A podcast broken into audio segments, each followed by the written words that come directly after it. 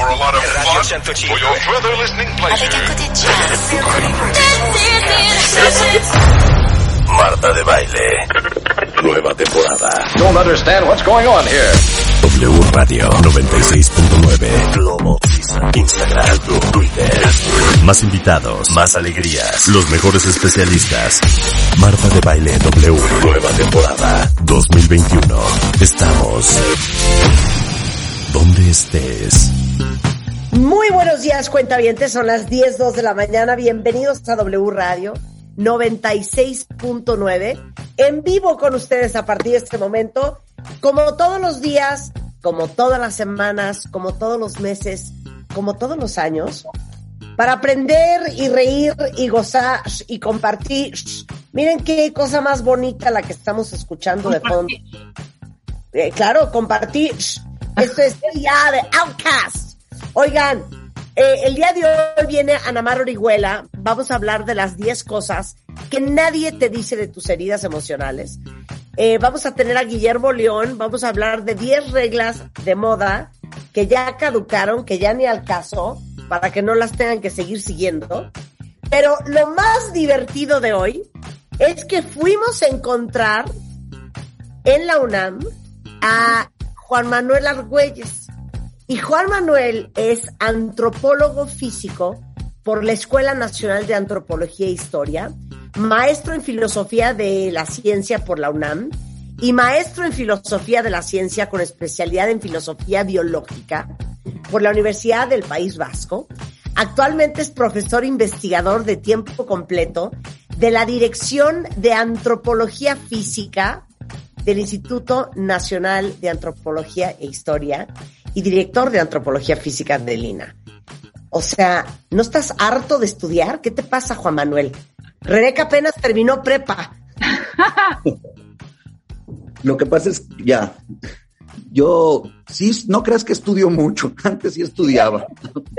Antes sí estudiabas mucho. Me gusta decir que estudio. Oigan, es que vamos a hablar con, con Juan Manuel de los 10 cambios evolutivos que nos hicieron los humanos que somos hoy. Pero antes que nada, yo sí quiero a manera cultural, Juan. A ver. ¿Qué estudia un antropólogo físico? Ok. Bueno, estudia sobre todo la variabilidad biológica eh, y la evolución de la especie humana eh, y de otras especies uh, emparentadas con nosotros. Lo hace desde una perspectiva ontogenética, esto es, desde el desarrollo biológico de los humanos desde que somos un huevito fertilizado, somos un animal adulto, desde la perspectiva filogenética, es decir, desde la evolución, desde que éramos otro tipo de primates hasta ahora, y pues desde la historia social. Entonces, pues es, es el estudio del comportamiento y de la variabilidad biológica humana. Oye, está muy cañón, o sea, estoy trastornada de haberte encontrado. A ver, Fíjate bien cómo te lo voy a preguntar. Es muy raro que me hayas encontrado, la verdad, yo también. No, estoy... está padrísimo. Esa es nuestra chamba, encontrar a los más picudos de los más picudos. Oye, pero fíjate cómo te lo voy a preguntar. ¿Hace cuántos cientos o miles de años somos los humanos que somos hoy? Hace aproximadamente. En el 2021, ¿desde hace cuántos años? Eh, como desde hace unos 300 mil años. Pero antes de eso, ¿Qué? ya éramos- y ya No, había otra gente no, no, muy... Espérate, espérate. O sea, me estás diciendo que en el siglo XV ya éramos como somos hoy. Sí, totalmente, desde hace muchísimos miles de años, desde las cavernas, ¿no? Que no es que viviéramos en cuevas, pero somos los mismos esencialmente. Bueno, totalmente. Somos los mismos. Sí, ya estamos, ya tenemos un tiempo. La verdad es que de hecho echando relajo como el de, o sea, digamos, escribiendo y haciendo cosas, llevamos menos tiempo que el que llevamos cazando y recolectando, pero sí 300 mil. Y antes de 300 mil ya había gente muy parecida a nosotros. ¿eh? A ver, entonces, Wow. es es que no, no sé ni por dónde entrarle a esta conversación, porque todo quiero saber y todo quiero entender. Entonces, ¿quieres hablar? Vamos de estos 10 cambios uno por uno. Si hay que abrir corchetes y expander en uno, nos expandemos. Va. Entonces, el primero dice aquí, postura totalmente bípeda con piernas largas. Sí. To Yo quis- quisiera decirte que, bueno, y a tu auditorio, que mucha gente, muchos estudiosas y estudiosos tienen su lista privada eh, o la pública de qué- consideran que son las 10 adaptaciones. Hay muchos libros de los 10 cambios evolutivos, ¿no? Yo propongo estas, pero hay muchas más, ¿no? Ok. Antes, antes de que fuéramos, o sea, hay, gen- hay animales bípedos, primates, como los Australopithecus, como Lucy, que seguramente es una gran vedette de la paleontropología. La paleontología humana tiene igual de vedettes en sus científicos que en sus fósiles, ¿no? Pero. Australopithecus, como Lucy, es, ya era bípedo y ya, y ya eh, tenía un cerebro un poquito más grande que otros, que otros animales como el chimpancé, muy poquito. Pero Espérate, entonces tengo que abrir un corchete. Explícale ¡Hombre! a todos quién es Lucy. Lucy, Lucy no es nuestra mamá, Juan Manuel. Lucy es una antropóloga, digo una antropóloga, ¿eh? ¿Qué tal? Una, es un fósil famosísimo que encontraron en, en África, en Etiopía, que tiene unos 4.5 millones de años de antigüedad, que caminaba bípeda. Hace, por ahí de 1924, un, un profesor que se llamaba Raymond Dart, que vivía en África, encontró un fósil que se llama el niño de Town, un pequeño, pues un pequeño, digamos, animalito que era muy parecido a los a otros primates, pero se ve que podía caminar por cómo tiene, eh, digamos, un agujero en la base del cráneo que indica que ahí se insertaba su columna y caminaba bípedo. Se empezó a ver que desde hace como aproximadamente cinco, o sea, cuatro millones de años ya había animales que caminaban erguidos, que eran primates y que andaban por la sabana, pues, ya sabes, pasando el tiempo pero no eran como nosotros. Después de ese, yo también, Marta, te debo decir que yo hago muchas digresiones. Tú me frenas cuando sea necesario. Venga, venga. Después de, a primero hubo de este tipo de animales como los Australopithecus, como Lucy, animales primates erectos, pero tenían las piernas más cortitas que nosotros y los brazos más largos que nosotros. Y luego hubo un animal de nuestro género que se encontró, que, que tiene como dos millones de años de antigüedad. Lo encontraron en 1964, que le pusieron Homo habilis, porque tenía el cerebro un poquito más grande, como de unos 500 o 550 hasta 650 centímetros cúbicos. Es, es un, ese sí era una cabeza ya más grandecita, que además tenía algunas cosas en el cerebro que sugieren que pudo haber hablado, como áreas que nosotros hoy utilizamos para hablar, como el área de Wernicke o el área de Broca, y además estaba asociado a herramienta eh, lítica que él construyó, esta herramienta lítica, por eso le pusieron Homo habilis, ¿no? Porque vieron que ya andaba haciendo herramienta. Ese, ese cuate de todas maneras tenía las piernas cortas y los brazos largos y se dedicaba a carroñar, se dedicaba a, con esa herramienta que hacía que era muy sencilla, le, le rompía el, el, el, los huesos de animales que ya se habían comido otros animales más fuertes, le sacaba el tuétano y empezó a cambiar de dieta y empezó a volverse, sabes que la mayoría de los primates son, o sea, comen frutos y plantas, y este empezó a comer otra cosa. Y las piernas largas, aquí voy, es porque nosotros además tenemos las piernas más largas y los brazos más cortos, con lo cual podemos ponernos a trote y poner a trotar a los animales, animales grandotes, para cansarlos mucho y luego pues poder cazarlos de manera más sencilla que enfrentándolos. Entonces nos volvimos corredores. Por eso creo que postura bípeda con piernas largas es la primera que es muy, muy de nosotros. Los animales, digamos que podemos correr en dos patas. Ok, ahí te va, ahí te va esta lógica mía, Juan. Teníamos las piernas más cortas y los brazos más largos. Los homo habilis, sí. Ajá. ¿Por qué? Porque nos colgábamos de los árboles, porque agarrábamos la fruta del árbol, ¿por qué eran las, las, los brazos más largos? ¿O cuál es la lógica de eso? Pues nosotros descendemos de, de otros primates. Tú eres, eh, digamos, del orden de los primates, del suborden antropoidea, eso lo puedes poner en tu currículum. Tú eres orden primate, suborden antropoidea y superfamilia hominoidea.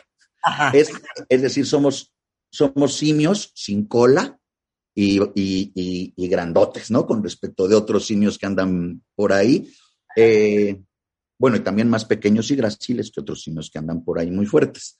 Y estos, digamos, estos animales no caminaban, o bueno, como los chimpancés hoy en día, que no están erguidos, sino que tienen los brazos, los, digamos, las extremidades anteriores, las superiores más, más largas, y con eso van, se llaman nudilleo. Van caminando en la, qué lástima que no me pueda ver tu auditorio ahí nudillando, pero... Pero ubican cómo camina un mono, como con los nudillos sobre el piso. Sí, y sí tenían una vida arborícola, sí estaban mucho tiempo en árboles y entonces pueden utilizar esos brazos para ello. Los Australopithecus, con las desecaciones que hubo con el, eh, con el enfriamiento del planeta, esa África, esos lugares en donde vivían comiendo frutas y comiendo eh, pues alimentos muy ricos en, en dicen que en, evolución se dice, tú no eres lo que comes, tú eres lo que quisieras no comer, ¿no?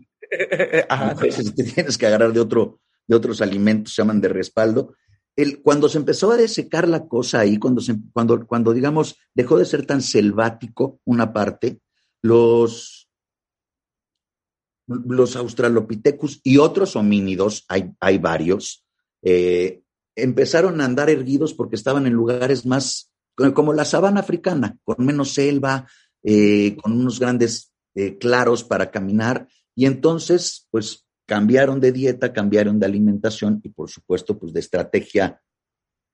Tu cuerpo es una estrategia para comer prácticamente, ¿no? Entonces, explícame algo genéticamente. Mm. ¿Cómo es que evoluciona genéticamente el ser humano? O sea, ¿qué pasa en el cuerpo para que las piernas se vuelvan más largas, como las tenemos todos hoy, y los brazos más cortos? O sea, ¿cuántos años y cómo pasa esto para que nos convirtamos en lo que fuimos hoy? Pues la, evolución, tal como la explicaba Darwin, que es como la explicamos hoy eh, mayormente, Darwin es el santo patrono de la biología evolutiva. cuando dices, cualquier biólogo evolutivo, cuando dice la palabra Darwin, se toma aunque sea un segundito así para, para dedicarle una... Un respeto, un respeto, un respeto, un respeto. Eh, propuso que los cambios se dan justamente por variación que es azarosa y que es preservada por, una, por la selección natural, por la reproducción diferencial. Digamos, algunos genes, a, a, nosotros nos mutan genes todos los días, a todos los animales y a todos los organismos, ¿no? Y lo que pasa es que mucha de esa variabilidad es neutra, pero tenemos cambios. Cuando esos cambios se ponen a prueba con el ambiente, es decir, cuando el ambiente nos presiona tantito, entonces, a veces esa variación genética que se traduce en variación en nuestro cuerpo, en nuestra fisiología, en todo, esa variación, si nos ayuda a, sobrevivir con respecto de otros individuos, entonces adquirimos esa, esa, esa nueva característica y la heredamos. La evolución se da por, digamos, la selección natural de la variación genética. Y de la variación morfológica, que es su correlato. Entonces, poco a poco van mutando genes y, la selección natural, en caso de que estés en un momento en el que hay una cierta, se llama presión selectiva, pues genera una respuesta adaptativa. Poco a poco se fueron generando los cambios anatómicos que nos iban adaptando al ambiente que nos rodeaba y que también nosotros, con esos nuevos cambios, transformamos el ambiente. Entonces somos transformadores de ambiente y el ambiente nos transforma a nosotros en armonía. Claro, entonces no, no es un tema generacional, no era de que de generación en generación las piernas iban siendo más largas y los brazos iban siendo más cortos. O sea, estamos hablando de que esto tomó miles de años para adquirir, digamos que el cambio de ese gen. Sí, si tú ves, es que no es un gen, son un, hay, hay un conjunto de genes cuya expresión va generando, pues, la, evolución es golpe a golpe y verso a verso, ¿no? O sea, poquito a poco se van, una especie se va adaptando. Te voy a poner un, pequeño ejemplo, ¿no? Que, ¿no? que no sea de humanos, pero para que más o menos se vea. El, si tú ves a, los osos panda, este ejemplo lo ponía un gran científico, Stephen Gould se llamaba. El, si tú ves a los osos panda, los osos panda parece que tienen un pulgar y uno pensaría, ¿cómo es posible que tengan, si el pulgar es casi que la, ¿no? De lo que más nosotros presumimos, sirve para muchas cosas. Eh, y tú los ves y están comiendo bambú todo el día. Ese pulgar que parece que tienen no es un pulgar exactamente, es uno de los carpianos, de los huesos de, la mano, eh, de los huesitos que tienes detrás de los dedos, como quien dice, que, está hipertrofiado. Algún animalito, alguno de esos pandas, una mutación genética que no tiene que ver con el ambiente, hizo que tuviera más grande ese, ese hueso. Con eso empezó a manipular el bambú mejor que otros. Entonces, se reproducían más los que lo tenían más grande. Cuando viene otra mutación genética que lo hace más grande, se reproduce mejor que los que están junto y no lo tienen tan grandes, hasta que con el tiempo tiene un hueso tan grandote que hasta parece un pulgar.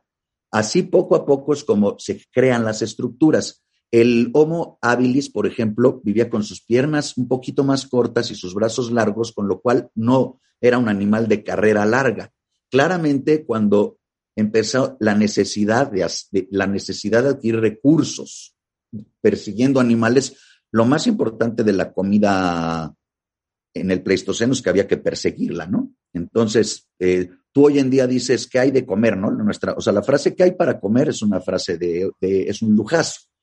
Cuando empezaron a tener que justamente buscar, mientras más iban teniendo una adaptación que les permitiese ir más rápido, o perdón, que les permitiese ir a trote, esos sobrevivían con respecto de otros y sí, en poco tiempo se creó una especie que se llama Homo erectus, que ya tiene las piernas largas, ya hace otro tipo de, de herramienta y es decididamente un animal que se dedica a la cacería. A ver, entonces déjame ver si entendí esta última parte. Evidentemente, cuando tienen que empezar a cazar, tienes que ahora sí que correr detrás del mamut. Y entonces, el que corre alcanza el mamut y agarra la carne del mamut, es quien va a sobrevivir. Sobrevive el que más corre. Y el que más corre, evidentemente, va a ser el que va teniendo las piernas más largas. Esos son los que sobreviven, esos son los que se reproducen y así las piernas se empiezan a hacer más largas. Pues la especie se volvió una especie con las piernas más largas. Tú para Tú para sobrevivir no necesitas correr más rápido que un león, necesitas correr más rápido que la persona que está junto a ti. O sea, eh, es decir, es una adaptación. Esto es lo interesante de esa adaptación. Es todo nuestro cuerpo, Marta, e, está hecho para, bueno, no es que esté hecho, sino evolucionó generando interdependencia. O sea, nosotros, si tú ves a, un, a una leona, se las puede arreglar para cazar sola, muy bien. de hecho, la mayoría de esos animales, como los felinos fuertes, se las arreglan solos. No es nuestro caso. Nuestro cuerpo está muy hecho para ser, es un cuerpo social. Las, el, cuando tú ves un diorama, eh, una de estas imágenes de la cacería o en, en los museos, o ves la cacería en los cuadernos de texto a veces, siempre sale, es como una cosa muy viril, ¿no? una bola de cuates que están alrededor de un mamut que está levantado y están con lanzas, siempre hay uno aplastado en el suelo, no hay mujeres en muchas ocasiones en esas imágenes. Así no es como parece ser que sucedía la cacería. Lo que hace, lo que hace el ser humano es ponerse a trote y empezar a perseguir juntos, muchos, a un mamut, por ejemplo, que no puede, los mamuts, como la mayoría de los mamíferos, para regular su temperatura tienen que detenerse. Entonces jadean, como los puedes ver cuando acaban de cazar, por cierto, o cuando acaban de huir, y entonces regulan su temperatura. Nosotros, en cambio, los ponemos a trote y seguimos por otras características que ahorita vamos a hablar. Podemos ponerlos a trote, hacer relevos, cansarlos, y entonces se caen con hipertermia, o sea, se caen pues fulminados de calor y cansancio, y prácticamente pues los puedes eh, Casar ahí. Más, más, de manera más sencilla. Eh, por eso es que eso lo podían haber hecho cualquiera, no, no las personas más fuertes, sino las personas más resistentes. Entonces, las piernas largas nos permiten tener una marcha tal que nos echamos 25 kilos. Somos, somos un animal de resistencia, mucho más que un animal de fuerza. Un gorila es mucho más fuerte que nosotros, pero no es para nada más resistente en carreras largas. Entonces, la cacería de persistencia, que hoy en día todavía se realiza en algunas partes del mundo, yo pienso que fue una, una cosa muy importante, por eso sudamos, por cierto, por si quieres ir a la segunda. A ver, la segunda. O sea, ¿desde cuándo? Oye, pero aparte quiero hacer un corchete. O sea, yo no te voy a volver a soltar, porque yo necesito hablar contigo de muchas dudas que yo tengo. Rarísimo. ¿Saben qué tarea? Le voy a dar, dejar dos tareas a Juan Manuel Cuentavientes para que nos haga dos programas. Quiero que me explique, porque una vez que hicimos una edición especial de MOA sobre el origen de las cosas, eh, leí sobre esto y me quedé maravillada. Quiero que me expliques el origen de las chichis y de las nalgas y de cómo tenemos sexo, que es súper interesante y yo he escuchado que las chichis se desarrollaron porque había que tener un atractivo para ya no cooperar como perrito, como cooperaban antes, y si no ahora como misionero. Bueno, en fin, yo te voy a dejar esa tarea para que nos vengas a contar el cuento de las chichis y las nalgas y la evolución.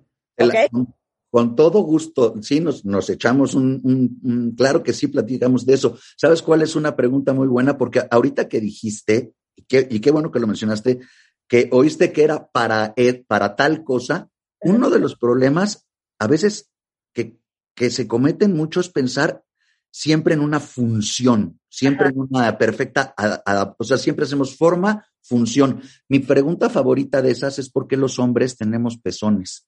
Te, ah, la hacen muchas veces a los, o sea, cuando estudias evolución te dicen mucho, oye, ¿por qué tenemos pezones los hombres? Que es, sí o no, que es como, ¿para qué los necesitamos? Siempre cuando hacemos preguntas evolutivas es, ¿para qué funcionan directamente? Luego te daré la respuesta, pero... por supuesto, vamos a hacer un programa de eso. Y quiero hacer otro programa porque es algo que yo siempre me he preguntado y siempre he pensado, ¿quién me podrá explicar eso? La historia de las razas eso sí que, eso sí que me gustaría mucho hablarlo contigo, porque. ¿por qué hay asiáticos? ¿Por qué hay caucásicos? ¿Por qué hay africanos? O sea, ¿cómo, cómo de un primate nos, nos convertimos en este, en este menú de razas que existen en el mundo? De eso también vamos a hablar. Pero ok, ya. Eso, cierro corchete. Vamos con el segundo gran cambio evolutivo que eh, nos hicieron eh, humanos muchas glándulas sudoríparas y poco pelo. Sí. A ver. Allá voy. No puedo evitar decir, yo también un corchete pequeñísimo, sí me gustaría hablar de eso contigo porque yo tengo muchas dudas de que haya tal cosa como razas. Pienso que más bien hay mucha variedad, pero luego ya lo hablaremos. Venga, venga, venga. Es un tema delicado. Ok. Eh, a ver, no, ahora estábamos hablando de cómo los, muchos mamíferos tienen que detenerse para, para para regular su temperatura. En cambio, nosotros tenemos, pero muchísimas glándulas sudoríparas por todo nuestro cuerpo. O sea, lo tenemos lleno de glándulas sudoríparas. Con el sudor, mientras vamos a trote, mientras empezamos a subir nuestra temperatura, digamos, ese animal que estamos, al que estamos persiguiendo, y nosotros empezamos a subir nuestra temperatura, pero nosotros empezamos a sudar, con lo cual tú sudas esencialmente agua. Eh, y con, esa, con ese sudor enfrías primero tu piel, por eso es importante no tener pelo también, enfrías tu piel, enfrías tus venas, tú te puedes ver las, enfrías tus venas, se enfría tu sangre y finalmente regulas la temperatura. Entonces, mientras que el otro animal va subiendo su temperatura y subiendo su temperatura, tú la vas regulando y la vas regulando, la vas bajando y con el sudor. Y entonces puedes mantenerte en marcha mucho más tiempo sin que te veas afectada y en cambio ese animal se va afectando poco a poco. Así que tu truco de tener glándulas sudoríparas es para poderle ganar en una carrera de resistencia, ¿no? Oye, claro, por eso vamos a hacerlo muy cercano. Los perros por eso jadean. Claro. tienen glándulas sudoríparas. Cuando tú, Sí, cuando tú ves a, tu, e, esta imagen que es muy bonita del bicicleta, de, la persona en la bicicleta con el perro junto, desde luego es sano eh, para el, o sea, hacer ejercicio es sano y los perros sí que pueden marchar un poco, pero cuando ves a un perro jadeando mucho, por eso debes de detenerte. A veces no somos conscientes o empáticos con el hecho de que ese perro no está sudando como tú, no está regulando su temperatura como tú, está subiéndola más. Además, como no está, como no es bípedo erguido, se, se, si te fijas, todo el, el sol le da en todo el lomo, lo cual lo va calentando también más a otros mamíferos que a nosotros. Nosotros esquivamos mucha luz solar, con lo cual no nos sube tanto la temperatura, vamos sudando, con lo cual vamos enfriando nuestro cuerpo y tenemos nuestras piernas largas para ir marchando. Somos los, hasta ahora, hasta aquí somos los sudorosos de piernas largas, ¿no? Ese es el ser humano cazador, el sudoroso de piernas largas. Oye, ¿y qué tiene que ver el poco pelo? El poco pelo es importante para que todo tu, para que el sudor escurra por todo tu cuerpo sin ningún problema, para que humedezca. Entonces, digamos, tú estás bañado, si tú acabas de correr, quien acaba de correr un maratón ve que está verdaderamente bañado en sudor todo su cuerpo. Y escurre por todo tu cuerpo porque no tienes tanto cabello, más que en donde necesitas tenerlo, por ejemplo, en la cabeza, que el sol sí nos da. En las grandes marchas, una persona con cabello y una persona sin cabello, pues tú puedes tocarle la cabeza a alguien. Por eso usamos gorros y sombreros. Por eso tenemos todavía pelo ahí, entre otras cosas. No, espérame, espérame, ¿no? me vale. Entonces tengo que abrir otro corchete, Juan. Oh.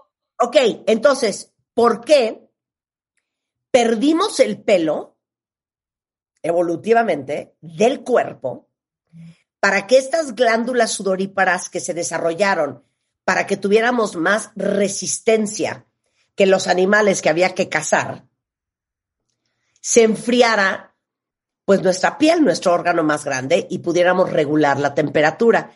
Mas, sin embargo, Juan Manuel, ¿por qué tenemos pelo en la colita, en la cabecita, en la cara, en los brazos y en las piernas. Mira. A ver, si el señor estudió la carrera. bueno, te voy a decir, yo, yo, fui, yo, yo soy un hombre de ocho, ¿eh? ahí, yo más o menos contesto. Lo que sucede es que justamente cuando uno piensa en evolución, la, ¿cómo decirlo? Las cosas nunca nacen de nuevo, nunca se hacen eh, solitas. Si tú ves las, la, eh, por ejemplo, las piezas eh, bucales de la boca de los insectos, tienen forma de, parecen, evocan patas, ¿no? Porque de hecho en algún momento fueron patas que se reasignaron. El, si tú ves como, si, si, nos ves a nosotros y ves nuestro esqueleto y ves el esqueleto de un, de, digamos, de un pterodáctilo o de, de, y luego de las aves, lo que estás viendo es que tenemos huesos puestos en los mismos lugares, pero poco a poco se fueron reasignando. La mayoría de estos reptiles que luego pudieron convertirse en, en aves y volar, primero usaron eso como unas membranas para poderse eh, regular su temperatura, es decir, la transformación pasa por varias cosas. Entonces, no es que perdamos la, el pelo porque ya no lo necesitamos. Cuando tú tienes frío, has visto que se te pone la piel chinita. Cuando, si tuvieras pelo en todo el cuerpo, verías cómo te cubre, el, o sea, se hace una capa de aire entre tu cuerpo y tu, y tu pelo, y entonces ahí se, digamos, hay un aire que te ayuda también a regular la temperatura si eres un mamífero con pelo. Nosotros no lo tenemos porque se ve que ya no lo requeríamos tanto, pero así que lo hayas perdido por una razón, no lo sé. Y hay varias, hay varias teorías de por qué tenemos, eh, por ejemplo, bigote y pelos nasal y tal, que tienen que ver con que, por ejemplo, muchos bichitos los detenemos con eso, los, los pelitos dentro de nuestra nariz. O sea, la historia de los pelos es interesante, pero la verdad es que creo que tendrías que preguntarle a un experto en, en, en, esas, en cabello, en por qué el cabello está ahí. Yo sé por qué no está, pero lo voy a averiguar. Claro, no, bueno, suena muy lógico. Eh, te dicen que eh, los cilios de la nariz evitan eh, que entren contaminantes porque los atrapan y los detienen. Entendería por qué tenemos pelo en los genitales sobre todo las mujeres, porque digamos que es una, un, un, abierta. un filtro para que no entren cosas adentro, pero ya lo de la cabeza y lo de los brazos y lo de las piernas no lo termino de entender. Vamos a hacer esa investigación. Yo pienso que el, pelo en la cabeza sí, tiene que, o sea, sí tiene que ver con, con, el, con el sol. ¿eh?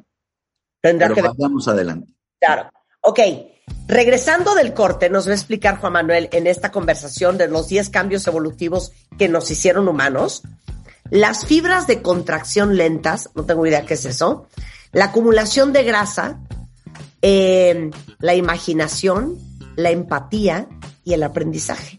Regresando del corte, hoy estamos hablando, estoy trastornada con esta conversación, con un antropólogo físico de la Escuela Nacional de Antropología e Historia, el maestro Juan Manuel Argüelles. Al volver, no se vaya. ¿Todavía no tienes ID de cuenta viente? Consíguelo en martadebaile.com. martadebaile.com. Y sé parte de nuestra comunidad de cuentavientes. Ya saben que nuestra chamba es pensar y luego de pensar, buscar y encontrar. Y hemos encontrado a Juan Manuel Argüelles. Él es antropólogo físico por la Escuela Nacional eh, de Antropología e Historia, maestro en filosofía eh, y digamos que profesor investigador de tiempo completo en la Dirección de Antropología Física del Instituto Nacional de Antropología e Historia.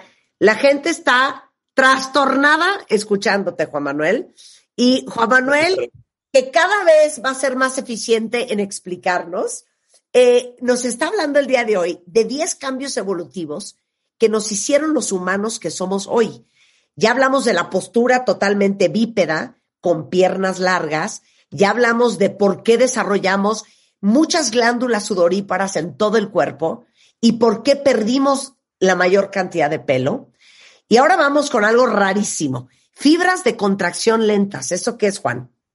Mira, nuestros, eh, nuestros músculos están hechos, digamos, cuando nosotros, nos, cuando nosotros nos movemos, cuando movemos nuestras manos, cuando hacemos todos los movimientos que tenemos, nosotros tenemos un, un sistema músculo-esquelético, ¿no?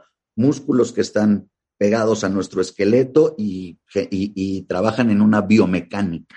Ajá. ¿no?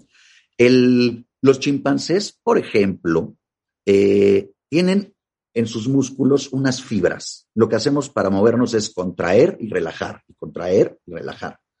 Tenemos, por ejemplo, ellos tienen unas fibras de contracción rápidas que les permiten tener más fuerza que a los humanos en distintos ámbitos. Eh, por ejemplo, estos mamíferos son capaces de colgarse de un árbol soportando su peso en, en, un, en un solo brazo con mucha facilidad. Nosotros, si hacemos eso, vas a ver que nos metemos en problemas rápido o nos cansamos Claro. muy Corte hablándole al fisioterapeuta porque te esguinzaste el hombro. Ok. haces barras, ¿no? Ves que pues tienes, es, supone todo un, un, un ejercicio. Si tú ves a un chimpancé trasladarse de árbol a árbol y mucho más a otros eh, animales como los, los monos, el, los ceboideos y los cercopiticoideos, son los monos, los ceboideos son los monos del Nuevo Mundo, los cercopiticoideos son los del Viejo Mundo. Si tú ves estos animales, pasan por las ramas y por los árboles auxiliándose con los brazos, utilizando eh, fuerza. Igual, si tú pones a Usain Bolt eh, a correr los primeros 100 metros contra un chimpancé que tiene fibras de contracción rápida, eh, va muy rápido. Un chimpancé va muy, mucho más rápido que los seres, que los humanos más rápidos que hayas visto. En cambio, nosotros, el ser humano modificó las fibras de contracción rápida debido a la evolución por unas de contracción lenta para favorecer su resistencia. O sea, los cambios en la locomoción humana podrían ser la razón por las que las fibras del ser humano evolucionaron de esta manera, haciéndose más, digamos, más lentas para ganar a la para ganar resistencia. Entonces, poder caminar erguidos nos permite evadir más el sol, lo que se puede ver, eh, ya sabes, cuando en la playa nos quemamos solo los hombros y podemos ir a trote con las fibras de contracción más lenta, resistiendo mucho más. Entonces, yo pienso que una de las adaptaciones interesantes, porque hablan una vez más de que, pues, de nuestro cambio para ser un poco un animal más cooperativo y lento, pero caminando todos juntos, tiene que ver con las fibras, con el cambio de ser menos fuertes y más resistentes. En vez de contraer nuestros músculos muy rápido, los contraemos más lento, pero eso nos permite tener más resistencia. O sea, nosotros somos menos duros, pero más tupidos. Exactamente. Somos más tercos. O sea, eh, un mono puede colgarse de un solo brazo porque tiene estas fibras de contracción rápida. Sí. Pero puede aguantar, digamos que mucho menos tiempo de estar ejercitado que nosotros. Como tú decías, un orangután o un gorila tiene una fuerza bruta. Ajá.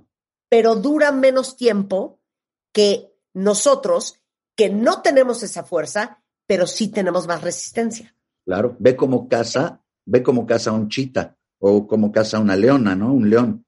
El, o sea, son animales que se lanzan a la carrera rápidamente, con mucha fuerza y mucha rapidez, y por eso terminan, por eso no necesitan mucho regular su temperatura, ¿no? Lo, ¿Has visto cómo los, los, los reptiles son animales que tienen, se llama sangre fría, no es que exactamente tengan la sangre fría, pero eh, les da el sol como las lagartijas. Las lagartijas se ponen al sol mucho tiempo, toman energía y luego se mueven muy rápido. Un cocodrilo se mueve rápido y la energía, así es como la, la, la utilizan. Nosotros que regulamos nuestra propia, nuestra, nuestra temperatura es más constante, tenemos 36 punto algo constantemente y eh, lo que necesitamos, digamos, a, a, a, diferencia del tigre, es ser lentos pero seguros. Es otro tipo de cacería, una claro. cacería que va más por lento pero seguro. Por eso es que las fibras de contracción lentas a mí me gustan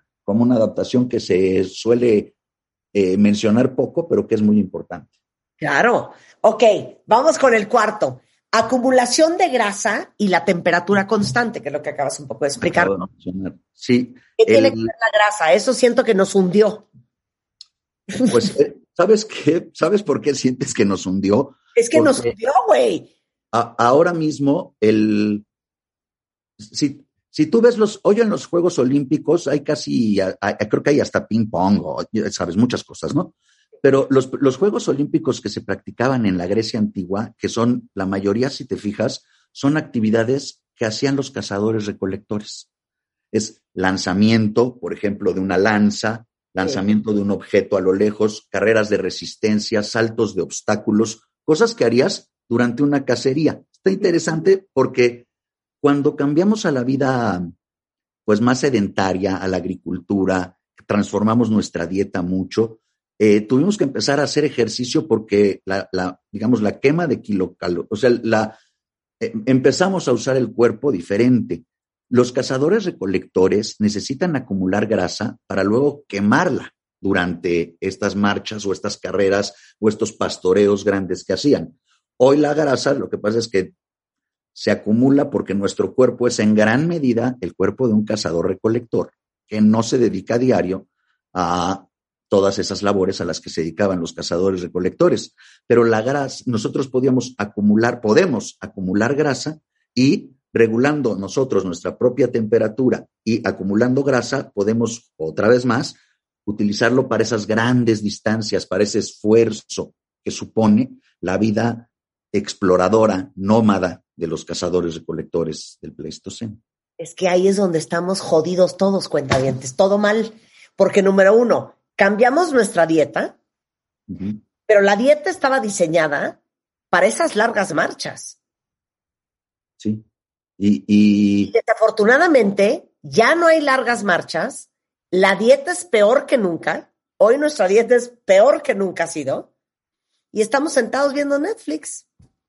Sí, la verdad es que eso es cierto. Somos, digamos, hoy en día muchos de los ajustes que generan pues esto, obesidad y los problemas que, estamos viendo, mucho tiene que ver con una vida sedentaria que no deberíamos de, digamos que tenemos que corresponderle a nuestro cuerpo con ejercicio y suplir un tipo de vida que no llevábamos, no éramos para nada la, la digamos, el animal sedentario que hoy nuestras costumbres.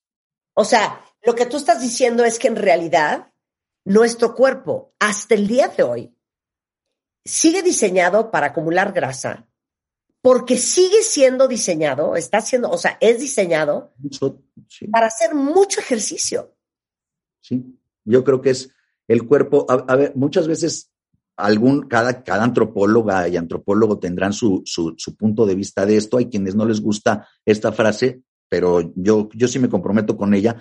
Es que ten, nuestro, la, la, las últimas transiciones evolutivas que nos volvieron el ser humano que hoy vemos es el de un animal cazador recolector.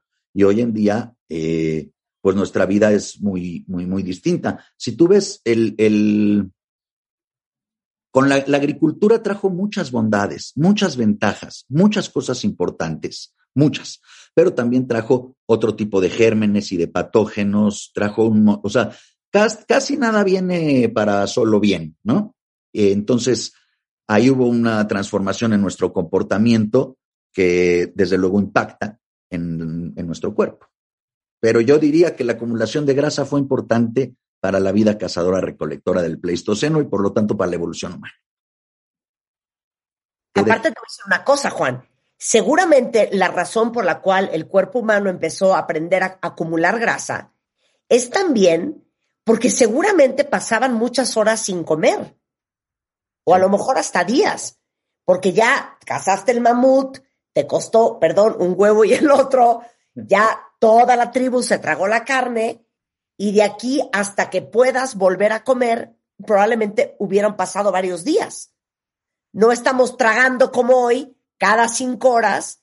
Si no es el Oxxo, es en nuestra casa. Si no es en la casa, es eh, del refri. La cantidad de, de, comida que comemos todos los días, a todas Sí. horas. Fíjate que una, una adaptación que no puse aquí, pero nuestros dientes, que son más pequeños, son mucho más pequeños, pero tenemos, tenemos una, se llama dentición, ti- tienes como una Y. Si tú te, asomas al espejo y te ves la, vas a ver que tienes una, se llama dentición en Y, con abrasión de cinco cúspides. Es una, está bien, para presumir está bien esa frase, ¿no? Es una dentición en Y con cinco cúspides. Y entonces tenemos una manera de masticar que hacemos un bolo alimenticio que hace que aprovechemos mucho más los, lo- los nutrientes que otros animales. Los chimpancés comen muchísimos kilos diario, pero eh, no generan un bolo alimenticio que pueda, digamos, mientras más puedas obtener nutrientes, pues menos cantidad de comida necesitas. Nosotros masticamos en todo el día un- como 45 minutos. La verdad es que la mayoría de los primates se la pasan masticando todo el día. Debe de ser aburridísimo, pero están masticando muchísimo tiempo porque tienen esa adaptación distinta. Pero claro que cuando empezamos a recibir todos estos nutrientes y tampoco los quemamos, pues empezamos a poder tener problemas metabólicos. ¿no? Qué cosa más interesante. Bueno, yo estoy igual de trastornada que ustedes. Aquí te mandan saludos hasta tus alumnos que te están leyendo, ¿eh? Ay, gracias. Maestro, un gran antropólogo y de los mejores profesores Elena. Este, neo- neotenia, el lento desarrollo. ¿Cuál es ese? Pues bien, esto es eh, de verdad que bien importante. No, eh, si, si nosotros nos desarrollamos lentísimo comparado con otros primates, que se vuelven adultos muy, muy rápido o relativamente rápido. Y nosotros eh, somos, nuestro desarrollo es lentísimo. Nacemos es todavía, pues, digamos, sin acabarnos de formar bien. Y nos vamos desarrollando poco a poco. Ve lo que se tarda un ser humano en ser eh, un animal adulto. Pasan muchísimo tiempo. En cambio, Oye, unos dirían 18 años, otros diríamos hasta 40 y no madura. ¿eh? de acuerdo. Pero El- es que, el- o sea, a lo que vas es que un caballo nace o un elefante y automáticamente se para. sí, exactamente. Ya anda solo. Sí, Y a los dos, tres meses ya no está mamantando. sí. Y si, y- exacto. Y si tú ves a un si tú ves a un cachorrito de chimpancé y un cachorrito humano, vas a ver cómo rápidamente se empieza a desarrollar, empieza a madurar el chimpancé cachorrín y el ser humano extiende su, su desarrollo mucho. Entonces, la neotenia, que puede ser definida como la manera lenta que tenemos para desarrollarnos poco a poco antes de ser animales adultos, ha sido fundamental. O sea, el retardo como estrategia eh, nos da un aprendizaje, una ventana de aprendizaje mucho más largo y de socialización mucho más largo. Durante mucho tiempo tenem- tenemos mucho para estar aprendiendo y aprendiendo y aprendiendo. Y antes de volvernos adultos, ¿has visto cómo los niños pueden eh, aprender cosas con mucha facilidad que luego de grande es más difícil que aprendas? Esa, Claro. ve- esa- ese lentecimiento en el desarrollo es eh, importantísimo para tener una ventaja de socialización y, y de aprendizaje, pero además, a ver si lo puedo decir bien, el desarrollo demasiado lento implica una intensa inversión parental, Marta, que une dos poderosas armas. El aprendizaje, en efecto prolongado, y el cuidado social. Es decir, tu mamá tiene que hacer y tu papá y tu familia y todos tienen que hacer una inversión parental en ti, muy importante. Y eso nos vuelve animales sociales de una manera importante. O sea, estamos, estamos cohesionados, nos tenemos que cuidar entre todos mucho tiempo. Entonces, lo principal del ser humano es que somos un animal gregario, es decir, nuestra, nuestra increíble capacidad de cooperar es lo que nos hace poderosos. Somos uno a uno, más o menos débiles, por eso somos interdependientes. Y el enlentecimiento en el desarrollo que hace que, por ejemplo, puedas tener ya de grande una cabeza tan grande como la que nosotros tenemos, eh, con más de 1100 centímetros de cúbicos de capacidad craneal, pero pues tenemos que nacer antes de, digamos, cuando estamos tan poco formados que esa cabeza todavía pasa por el canal de parto. Es la neotenia, el, el, desarrollo lento, cumple muchas funciones, unas que garantizan que podamos nacer y luego tener eh, el cuerpo como lo tenemos, pero también que tengamos por ello, por ello, que invertir en nosotros mismos socialmente. Yo diría que la cognición tiene mucho que ver con la inversión parental. Animales que ves que tienen mucha inversión parental, tienen también mucha... Las moscas no, ¿ves? Las moscas nacen y al ratito ya son adultas y pues no hay mucha inversión de parientes. A ver, ¿qué otros animales tienen mucha inversión parental? Tienen inversión, las aves, has visto los nidos, mira cuánto dan y, y lo inteligentes que pueden ser pero casi todos los mamíferos tienen más inversión parental que otro tipo de, de, animales, que, los, que, muchos reptiles, por ejemplo, y ni hablar de los insectos. Los insectos tienen muy poca inversión parental y también pues, una vida eh, cognitiva, pues, la verdad que un poquito más, me estoy riendo. Yo creo que en ciertos países más tradicionalistas y más tribales, como Latinoamérica, por ejemplo, la inversión parental es impresionante a comparación de otros países como por ejemplo Estados Unidos. Estados Unidos a los 18, vámonos, fuera de casa y a lo que te truje y se acabó.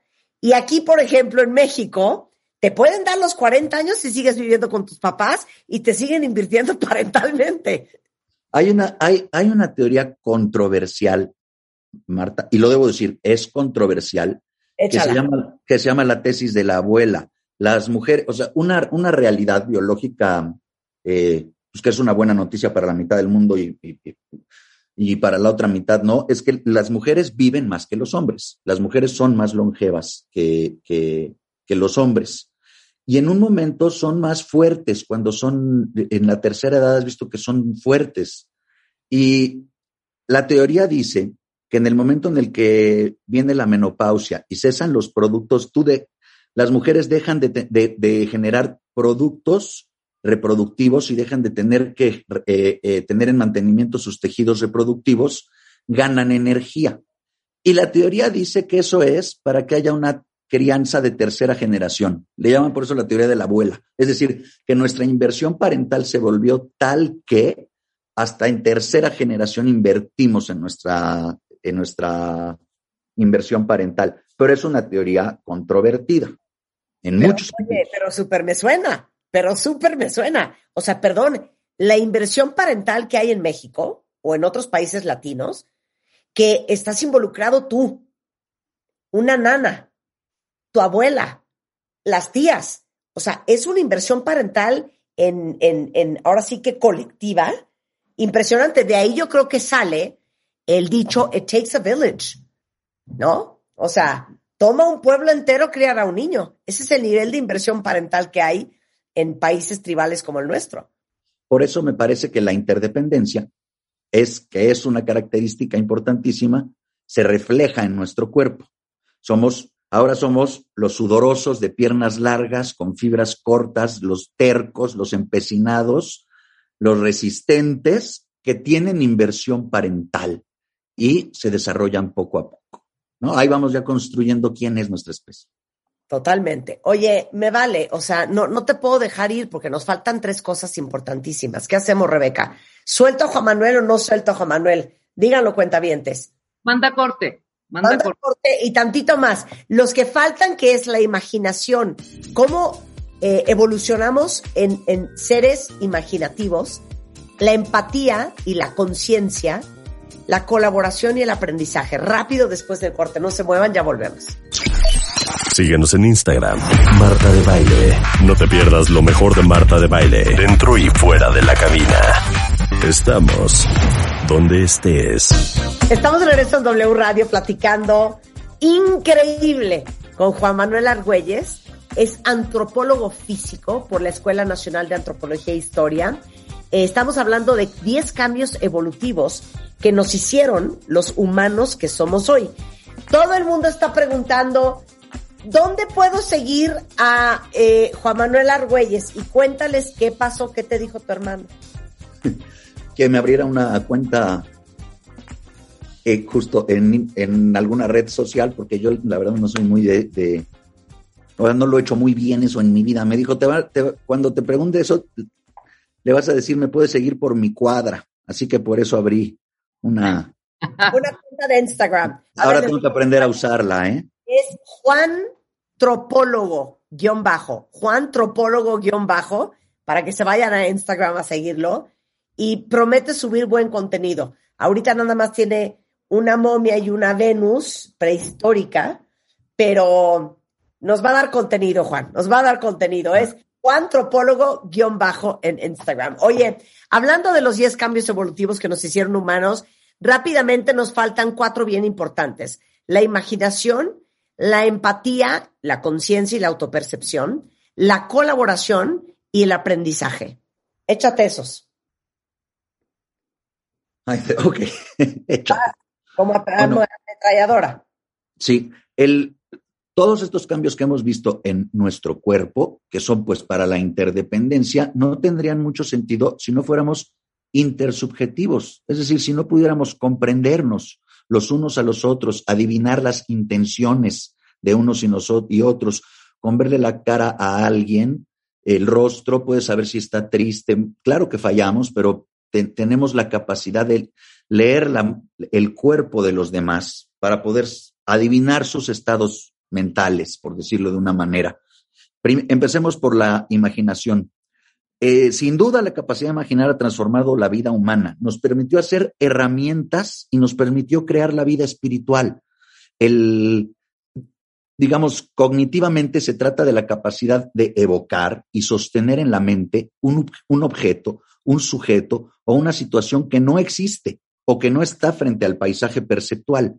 Nuestra realidad tiene que ver con cosas que nos imaginamos, la mayoría. Consiste en elaborar un objeto del futuro y en la capacidad de transformarlo. O sea, en el momento en que pudimos imaginar una herramienta y poder hacer una herramienta, todo cambió, todo cambió. Y en el momento en que pudimos imaginar más adelante dioses eh, y cosas que no están enfrente de nosotros, entonces nuestra, nuestra realidad no es nada más la realidad que está frente a nosotros, sino que también... Todas las posibilidades. Exactamente. El, entonces, con la capacidad de hacer una herramienta y después la capacidad de generar un símbolo y luego la capacidad de generar muchos símbolos, pudimos transformar el mundo. La imaginación entonces es, yo diría, lo, la, no sabemos cómo, no sabemos cómo piensa un chimpancé, pero sí sabemos que hay algo que no hace.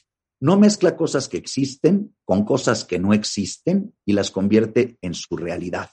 Y nosotros mezclamos lo que existe con lo que no existía y lo volvemos real. La empatía es... Pero espérame una cosa tan fuerte, o sea, desde sí. la primera herramienta hasta la rueda, hasta la revolución industrial, hasta la agricultura, lo que vivimos hoy, el nacimiento desde un CD hasta un celular, desde una plataforma de e-commerce, todo eso es gracias a que evolucionamos y tuvimos imaginación.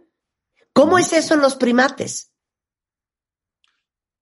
Pues es que híjole, saber, saber cómo es la, e, es bien difícil, por eso es tan apasionante estudiar la cognición de los primates, porque no es pensar que no, no podemos pensar que no tienen imaginación. Tu perro, Marta, te imagina, ¿no? Cuando no estás, muy probablemente, puede evocar una cosa, pero no, no imagina tal vez lo no existente. Y no había herramientas líticas. Y en un momento empezamos a crear herramientas. Y creando herramientas, ya incluimos una, pusimos entre el mundo, entre la naturaleza y nosotros mismos, una cosa generada por nosotros y luego poblamos el mundo de estas cosas. Hoy, en, mira cómo nuestro cuerpo evolucionó desde que teníamos herramientas. Hoy en día nosotros no podemos sin cocinar y sin herramientas para destazar, no podemos comernos nuestra propia comida. O sea, yo quiero imaginarme a alguien que le dé yo un conejo y sin herramientas o fuego, bueno, no me lo quiero imaginar, pero sería un poco fuerte ver cómo alguien trata de comerse su propia comida sin incluir cosas que generó con su imaginación, como las herramientas. Claro, claro, qué increíble. El artefacto, la imaginación y el artefacto. Y la empatía es, ya, dije que ninguna de las adaptaciones eh, eh, anteriores del cuerpo que están hechas para actuar en conjunto pueden ser posibles sin la intersubjetividad. Em, si tenemos un cuerpo que evolucionó para la cooperación y para que su supervivencia dependiese de otros organismos como él, se requiere una vida mental interna que comprenda a los demás a partir de sus gestos, y su movilidad mediante sensaciones y otras expresiones biológicas. Digámoslo así, la imaginación consiste, digo, la, empatía consiste en imaginar con el cuerpo lo que siente o piensa la gente que te rodea. La capacidad de poderte poner en, en la piel de otro, en los zapatos de otro, es crucial para sobrevivir. ¿Por qué eso? ¿Por qué nos volvimos seres empáticos? Cosa, ¿no? Nos volvimos seres empáticos por, para poder cooperar. Nos, bueno, te digo, no se dice para tal, ¿no? No es en función de una sola cosa, pero porque somos empáticos nos sirve el cuerpo interdependiente que tenemos, porque podemos, sí, podemos adoptar la postura del otro, la perspectiva de otro. De hecho, es casi lo que haces todo el tiempo, es que dos personas te dicen una cosa y tú adoptas la perspectiva de, de uno o de otro, ¿no? Vivimos dándole la razón a alguien o dándole chance a alguien o dándole espacio a alguien porque podemos ponernos más o menos en su piel. Pero hace cientos de miles de años, ¿eso cómo nació? ¿Para qué servía en ese momento? Lo que, de hecho, muchos animales son empáticos, ¿eh? Los, los elefantes son empáticos. Bueno, tú ve, a los perros, tú dirás, si no, si estás enfermo, están eh, en tu cama más tiempo. Bueno, si, tú subes a tu cama a tu perro, si no, no, pero si eh, eh, muchos animales muestran empatía, le ayudan a otros animales, incluso a veces de otra especie, a sobrevivir cuando se los das. Pero nosotros, nosotros tenemos un grado de, de, o sea, nosotros muchas veces podemos hacer esto. Por ejemplo, podemos decir, Juanito cree que Úrsula se está aburriendo de lo que dice Pedro. Imagínate cómo podemos ponernos en los, en, en, en, la piel de otras personas. A eso también le llaman muchas veces la teoría de la mente la capacidad de saber lo que está pensando otra persona y sobre todo que está pensando una cosa distinta que tú.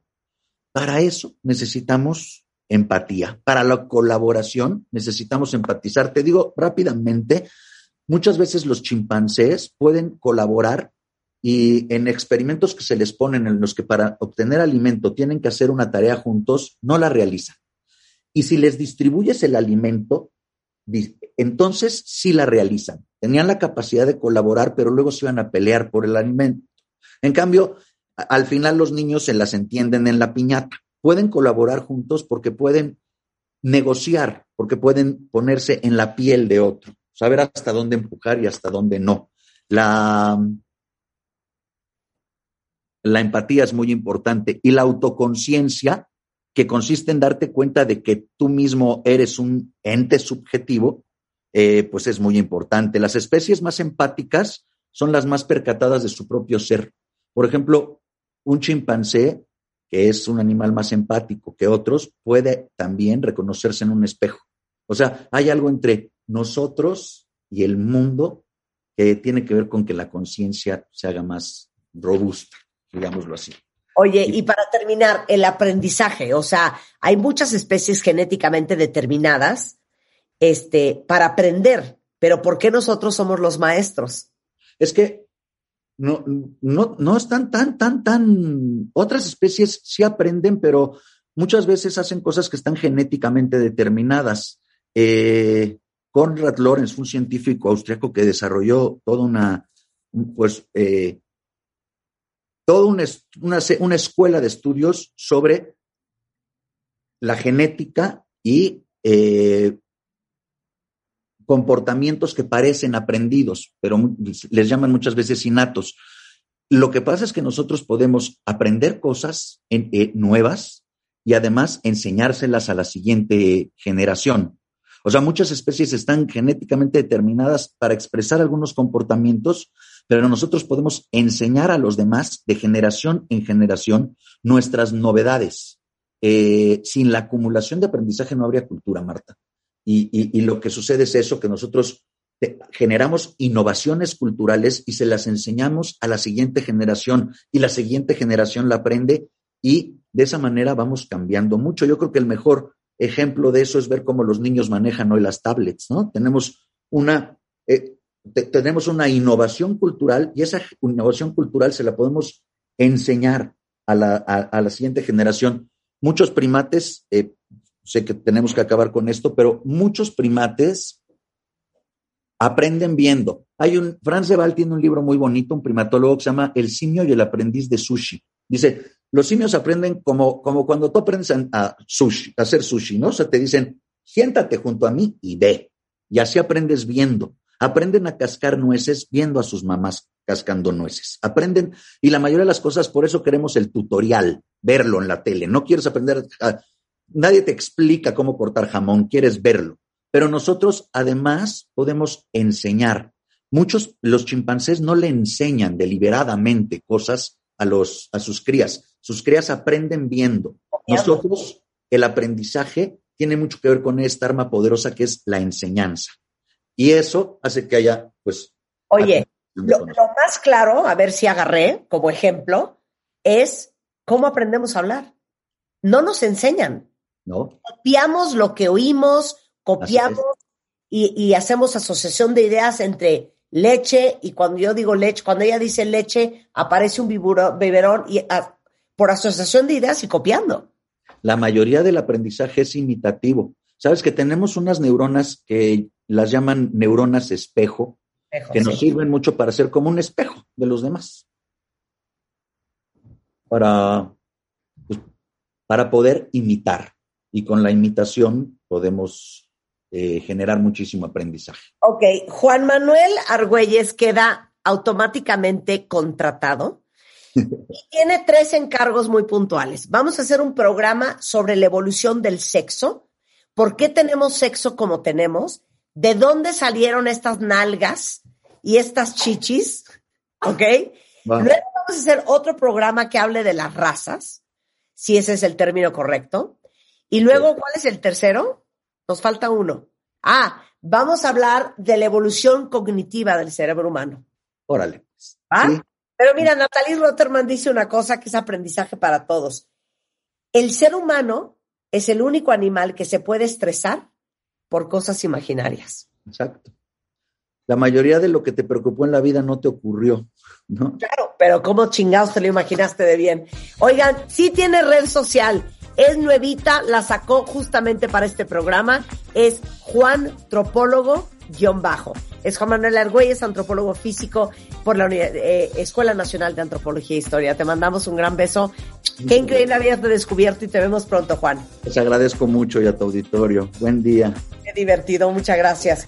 Con esto hacemos una pausa y regresando del corte, va a estar con nosotros eh, nada más y nada menos que Guillermo León, que es diseñador e investigador de moda, 10 reglas de moda que ya caducaron. Ya ni bien al caso seguir y de eso vamos a hablar regresando del corte. No se vayan. De lunes a viernes. Los mejores especialistas, los mejores contenidos, ciencia, salud, amor, dinero, el mejor camino para llegar a tu mejor versión. Escucha el podcast en martadebaile.com. Estamos de regreso en W Radio, son las 11.31 de la mañana y está con nosotros Guillermo León. Es diseñador de moda, investigador, ha tomado cursos de especialización en el London College of Fashion, en el Instituto Tecnológico Autónomo de México eh, y el Museo Cristóbal Valenciaga. Actualmente está cursando un doctorado en estudios transdisciplinarios de la cultura y la comunicación en el Instituto Íconos y hoy viene a decirnos cuáles son esas 10 reglas de moda que ya caducaron. Qué diversión, mi queridísimo Guillermo, bienvenido. Muchas gracias, Marta. ¿Cómo están? Hola, A, Rebeca. a ver, a ver, ¿cuál de ustedes hace eso que ya no se debe de hacer? Ya A no ver, se usa, ya no se usa. Exacto. Que a veces a- a- caemos, ¿eh? Aún la gente que sabe cae, pero vamos a ver qué tal. Venga, a ver, uno. Pues uno, eh, la primera regla que ya está caduca es pensar que la moda tiene género. Este, en efecto, si bien es cierto que el cuerpo de hombres y mujeres es distinto y que a veces necesitas una prenda que te ajuste bien, la verdad es que la ropa no tiene género, el género lo pones tú. Me fascina, me fascina. Justamente ayer estaba viendo a un chavo que se llama, espérame, se llama, ay, ¿dónde está? Eh, Cuno, Papi Cuno. Ah, claro, Ah, por supuesto. claro. Papi Cuno usa toda la colección de Marta de baile por Ivonne, se se pone los pantalones, se pone los vestidos y perdón, así como Harry Styles se ve espectacular. Por supuesto. Y mira, no se trata tampoco de que todo el mundo, hombres y mujeres, cambiemos nuestra ropa, llegamos a este crossdressing, ¿no? Se trata de identificarte con, con este empoderamiento, si eres mujer, con tu parte sensible, si eres hombre, ¿no? Eh, puede ser como Damiano David, este chico que ganó Eurovisión este año, que, Claro. que es muy rockstar, pero tiene este guiño, digamos, sin género, genderless, o puedes de plano irte, como dices, a, ser como Papi Cuno y ser súper intenso, ¿no? Este, y tener un statement completamente, eh, pues digamos, fuera de lo normal, fuera de lo, del ordinario, diría yo más bien. O como Mark Bryan, ¿no? Que es este Instagrammer que también, a pesar de que es casado, es straight, todo, pues él viste de falda, de tacón, y bueno, se catapultó a la fama en Vogue Alemania. Oye, pero te digo aparte una cosa, Guillermo, piensa en esto que bizarro. Eh, en algún momento de la historia de la moda, los pantalones eran solamente para hombres. Exacto, Los exactamente. trajes eran solamente para hombres. Así es. ¿Por qué a las mujeres sí nos da permiso la sociedad de usar pantalones y trajes y corbatas y corbatines y cosas que podrías pensar que son masculinas? Pero ¿por qué si un hombre se pone una falda o un vestido nos parece una locura? Exacto, pues es muy polémico, ¿eh? pero tiene muchísimo que ver con nuestra idea del género.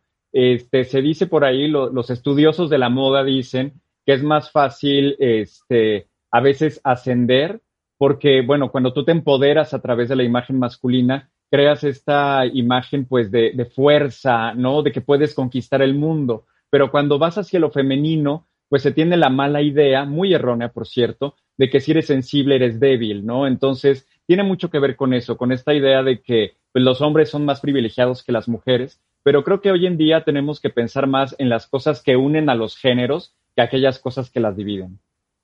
Totalmente. ¿Sabes quién también eh, cross-dresses? Eh, Billy Porter. Ah, totalmente, y es increíble. Y mucha gente dirá, ay, es que no me gusta que se puso un vestido tal o cual, o tal color es demasiado escandaloso. Pero al final, eh, es lo que te digo, es un statement, ¿no? Y, y hoy se reconocen, eh, digamos, más géneros, una, una- un matiz de géneros distintos al binario. Y eso es bien importante, que la moda te ayuda a construir tu identidad. Me fascina. A ver, Guillermo, esta es divina. Y esto va para varias personas allá afuera, incluyendo algunas que yo conozco, con quien he discutido el tema varias veces. Todo lo que tapa ayuda. Ay, no, super out. Cero, taparte es esconderte, taparte es como meterte así adentro de un capullo y que no te vean, no, al contrario, tenemos que mostrar nuestros mejores aspectos. Y mira, Marta, a veces sucede que tú dices, no, pues es que, no sé, este, mi cuello, ¿no? Este, no, no me siento segura y resulta que es un aspecto increíble y tú con el pelo así tapándote o con bufandas y mascadas porque sientes que uh, eh, tu cuello no, no puede lucir. O, o te dicen, no, pues es que ere- eres más de tal talla, ¿no? Po- Ponte algo holgadito, que no se te vea la pancita y resulta, no sé, que tienes una espalda maravillosa o unos hombros fabulosos que podrías mostrar con una prenda que te quede bien. O sea, aquí hay que aprender a mirarse al espejo y decir, ser honesto y decir, yo me veo bien con esto o con el otro.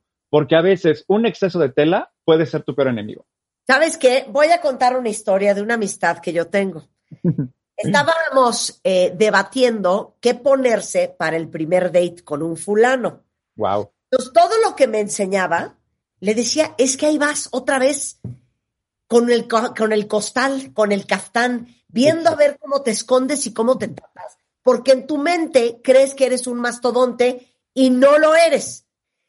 Hace todo lo posible por no enseñar la cintura, que no se le vea el escote, que no se le vea la cadera, que no se le vea el brazo. Corte A, pasaron las semanas y ya en confianza el fulano le dice, lo que sí me llamó la atención la primera vez que salimos es que iba súper tapada. Wow. Fíjate Claro. qué interesante. Claro. Entonces, uno cree que se tiene que tapar y si te haces un poquito de sobrepeso, que todo tiene que ser flojo, sin darte cuenta, y tú que eres diseñador, Guillermo, lo sabes más que nadie, que muchas veces, entre más tela te echas, más grande te ves. Por supuesto, por supuesto. Digo, una cosa es que eventualmente porque tienes frío, por algo, evidentemente te pones prendas que te abrigan, pero otra es que de, ver- de verdad vayas, así como dices, con esta bata gigante, eh, como para esconder. Y realmente eso no te ayuda en nada, ¿no? Más bien hay que abrazar hoy nuestra silueta, hay que reconciliarnos con nuestro cuerpo, eh, escuchar a los demás. Eso es bien importante lo que dices, ¿no? Si la gente te está diciendo, oye, es que tú tienes este aspecto muy bonito de, de tu cuerpo, pues anímate a enseñarlo. Posiblemente eh, te reconcilias contigo misma y además generas una personalidad más agradable. Te digo una cosa, Guillermo, ahora voy a contar una historia personal. Yo vengo de una abuela que era súper acinturada y súper caderona. Y desde que yo tengo uso de razón, mi abuela me decía que yo debía de usar ropa que me tapara la cadera y la cintura y que no me marcara la silueta para que me viera yo más larga y más delgada. Así crecí con ese trauma, Guillermo, muchos, muchos años. Y se los juro que fue hasta como por ahí de los 35, con un novio que yo tuve, que me decía, no puedo creer qué bonito la forma de tu cuerpo, que yo me empecé a atrever a usar cosas pegadas que acentuaran la cadera y la cintura y las chichis y las las curvas. Claro. Porque mi abuela me decía que eso había que disimularlo y que había que taparlo. Exacto. Y es que mira, muchas de estas reglas tienen muchísimos años, o sea, son reglas del siglo pasado, literal, y a veces se nos olvida que vivimos en el siglo XXI. Claro. Ok, vamos con el tercero. No combines distintos estampados con un solo look. O sea, rayas con flores, cuadros con rayas, puntos con rayas, puntos con cuadros. A ver, explica. Exacto, pues todo eso ya, o sea, pensar que es solamente un estampado o, o un patrón, como dice rayas lunares, no, out. O sea, tú puedes combinarlo todo. Este, claro, evidentemente aquí entra mucho el ojo, ¿no? O sea, hay que hacer un buen ojo para hacer esto, porque digamos que este es un ejercicio avanzado en moda, ¿no? Pero, ¿cuál sería el truco? Bueno, pues si tú tienes unos estampados que quieres combinar, entonces piensa qué los une. ¿Cómo puedes unificarlos? Tal vez es a través del color, ¿no? Tal vez un color de fondo de un estampado te serviría para que en el otro ese color estuviera como color de acento, por ejemplo, y ahí hay una armonía. Eh, o inclusive colores de contraste. Ya si de plano quieres hacerlo, pero no tienes como esta herramienta que dices, es que no entiendo de qué me están hablando, busca referencias. Ahí está lo que hace Alessandro Michele, Michele Paragucci, por ejemplo, lo que hace Dries Van Noten, que es precioso, este, y es muy sofisticado. O sea, realmente puedes lograr un look no solamente sofisticado, único, yo diría, ¿no? Claro. Claro, totalmente. Estamos poniendo fotos para que vayan viendo a lo que se refiere Guillermo, ¿ok? Ahora, Ah, perfecto. este, te digo una cosa, este sí es un, este sí es un, este es un problemita que yo sí tengo. Nunca sé qué hacer con el azul marino. Y específicamente, gran mito, esto de que no se combina el azul marino con el negro. Exacto. No, bueno, esa regla también está muy out. Igual es muy polémica, ¿eh? Que Yo creo que como la del género, parece mentira, pero es así. ¿Por qué pasa esto? Bueno, primero que nada, eh, cuando combinamos dos colores, queremos que contrasten, queremos que de alguna manera los dos colores resalten. ¿Y qué pasa cuando pones azul marino con negro? Pues que posiblemente eh, no entiendas en dónde terminó uno y empezó el otro. Pero la verdad es que, mira, desde que Yves Saint Laurent en los 60s y 70s empezó a combinar azul marino con negro, eh, negro con café, café con azul marino, se empezó a ver que estas combinaciones podían ser verdaderamente muy elegantes.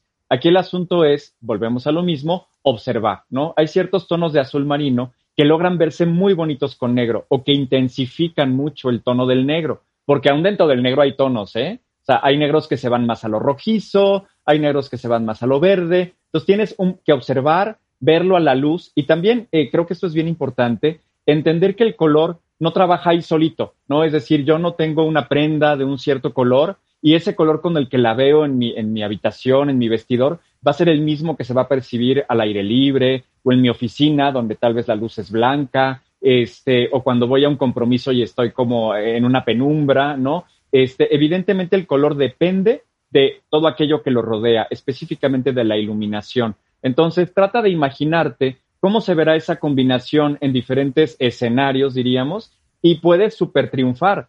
Y no solamente eso, ¿eh? Combinar colores que casi no tienen contraste puede ser un éxito, como el fuchsia con el naranja o el verde limón con el azul turquesa. Puede ser algo increíble. O sea, revísate las pasarelas, revísate a los grandes diseñadores y verdaderamente vas a encontrar cosas que dices, wow, yo nunca me hubiera imaginado que esto se vea así de bien, pero me lo quiero poner. Me fascina. Ok, les voy a confesar algo, Guillermo, que yo le copié a Ana de los Russo. Ana de los Russo, que es eh, ahora editor at large de Vogue Japan y que fue Vogue Italia muchos años también, dijo un día una cosa que dije, tiene toda la razón. Yo no me he visto con ropa o de día o de noche. Yo me he visto con la ropa que me trastorna, me da idéntico la hora del día que sea, lo cual va hacia hacia usar las lentejuelas exclusivamente para la noche, so out of fashion. Fuera, completamente fuera. Saca tus lentejuelas y póntelas a la hora que tú quieras. Eso es lo de hoy. Y te voy a explicar por qué sucede que pensamos o pensábamos que las lentejuelas solamente eran para la noche. Este, la lentejuela fue un material muy caro a principios del siglo XX. Este, se hacía con metal, era pesado, tenía que bordarse a mano. Y entonces eh, estas prendas que llevaban lentejuelas se reservaron exclusivamente pues para los momentos, digamos, donde había que presumir, ¿no? Eh, la fiesta, la gran gala, bla, bla.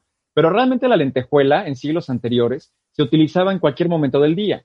Este, ya después de los 70, la lentejuela comienza a fabricarse en materiales más livianos y más económicos y además surgen máquinas que las podían coser automáticamente. Entonces, hoy en día encontramos lentejuelas, por ejemplo, que cambian de color cuando les pasas la mano, lentejuelas estampadas, con diferentes formas, ya no la lentejuela redondita de toda la vida del traje de la abuela, sino lentejuela cuadrada, con forma así como de colmillito. Bueno, hay de todo.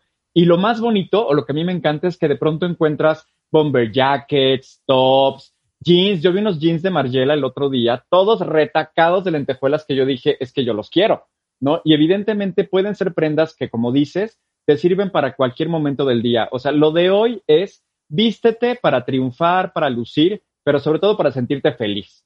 Total. de día de noche, todo se vale. ¿Sabes qué? Te amo sin control, Guillermo. Y les otra cosa. Esto de que, no, es que voy a guardar esto para una ocasión especial. No, es que esto lo voy a usar para un día que tenga yo un bautizo, para un Ay, día no. que comida. Para... O sea, nos podemos morir mañana. Exacto. Su ropa. Mira, yo ahorita, porque llevamos como año y medio en pandemia y no hemos salido mucho, pero yo ando, Guillermo, de día me pongo lentejuelas, charol, plumas, eh, brillitos, lo que encuentre, yo me lo pongo de día, de noche me da idéntico. Qué bonito. Sí, mira, yo alguna vez escuché a Macario Jiménez, un diseñador mexicano, decir algo súper sabio, que dijo, nunca guarden su ropa para un momento especial. Hoy es especial. O Claro. sea, nada de que, ay, me compro zapatos y, ay, los voy a guardar para, como dices, para cuando se case mi hermana. No, hombre, estrénatelos ahorita. Así cuando los uses para el bailongo ya no te aprietan. Claro. Y eso de, es que no me voy a quemar mi ropa. No, ¿cómo? No, hombre, pues cómo, cuando la usas ya no está de moda. Exacto, cuando la usas ya pasó la moda. Ya sacamos de la regla de que no uses esa ropa. Exacto, esta te va a encantar. La número seis, échatela tú, Guillermo, Eso ya no se usa, por favor. Completamente out. Zapatos y bolso van del mismo color. Por favor, ya no lo hagan. Ya no lo hagan. Este, esta regla caducó porque al final del día limita tu posibilidad de combinar colores, limita tu posibilidad de crear un outfit que verdaderamente se distinga, ¿no? Este, ¿Qué es lo que vamos a usar ahorita? Puedes poner un acento de color, por ejemplo, a través de no combinar estos dos elementos. ¿A qué me refiero? Posiblemente, eh, por ejemplo, este año el Pantone lanzó los dos colores del año, gris y amarillo. El gris es un color muy difícil porque mucha gente piensa que se ve pálida, que se ve demacrada. El amarillo también es un color difícil. ¿Por qué? Porque de pronto decimos, ay, es que es muy llamativo. Entonces, tú podrías hacer una combinación en estos complementos, bolso y zapatos, con estos dos colores de moda y despreocuparte que si pálida, que si demacrada, que si llamativo. Es un acento de color muy bonito y que además te permite usar estos tonos que aparentemente piensas que no te favorecen. 100%. Y aparte te digo otra cosa, Guillermo, no sé si les pasa cuentavientes que estamos obsesionadas como en, en, dos, tres colores de bolsas. Por ejemplo, negra, roja, ¿y qué otro color es típico? Café, ¿no? Café. Ajá. Yo tengo unas bolsas verde botella de escándalo que va con todo. Por supuesto. Se ve divino con negro, se ve divino con vino, se ve divino con rojo, se ve divino con, con amarillo, se ven divinas las bolsas verdes. Claro. Decía un amigo mío que me encantaba también esa frase, este, dice, mira, cómprate unos zapatos, un complemento de un color que nadie espera.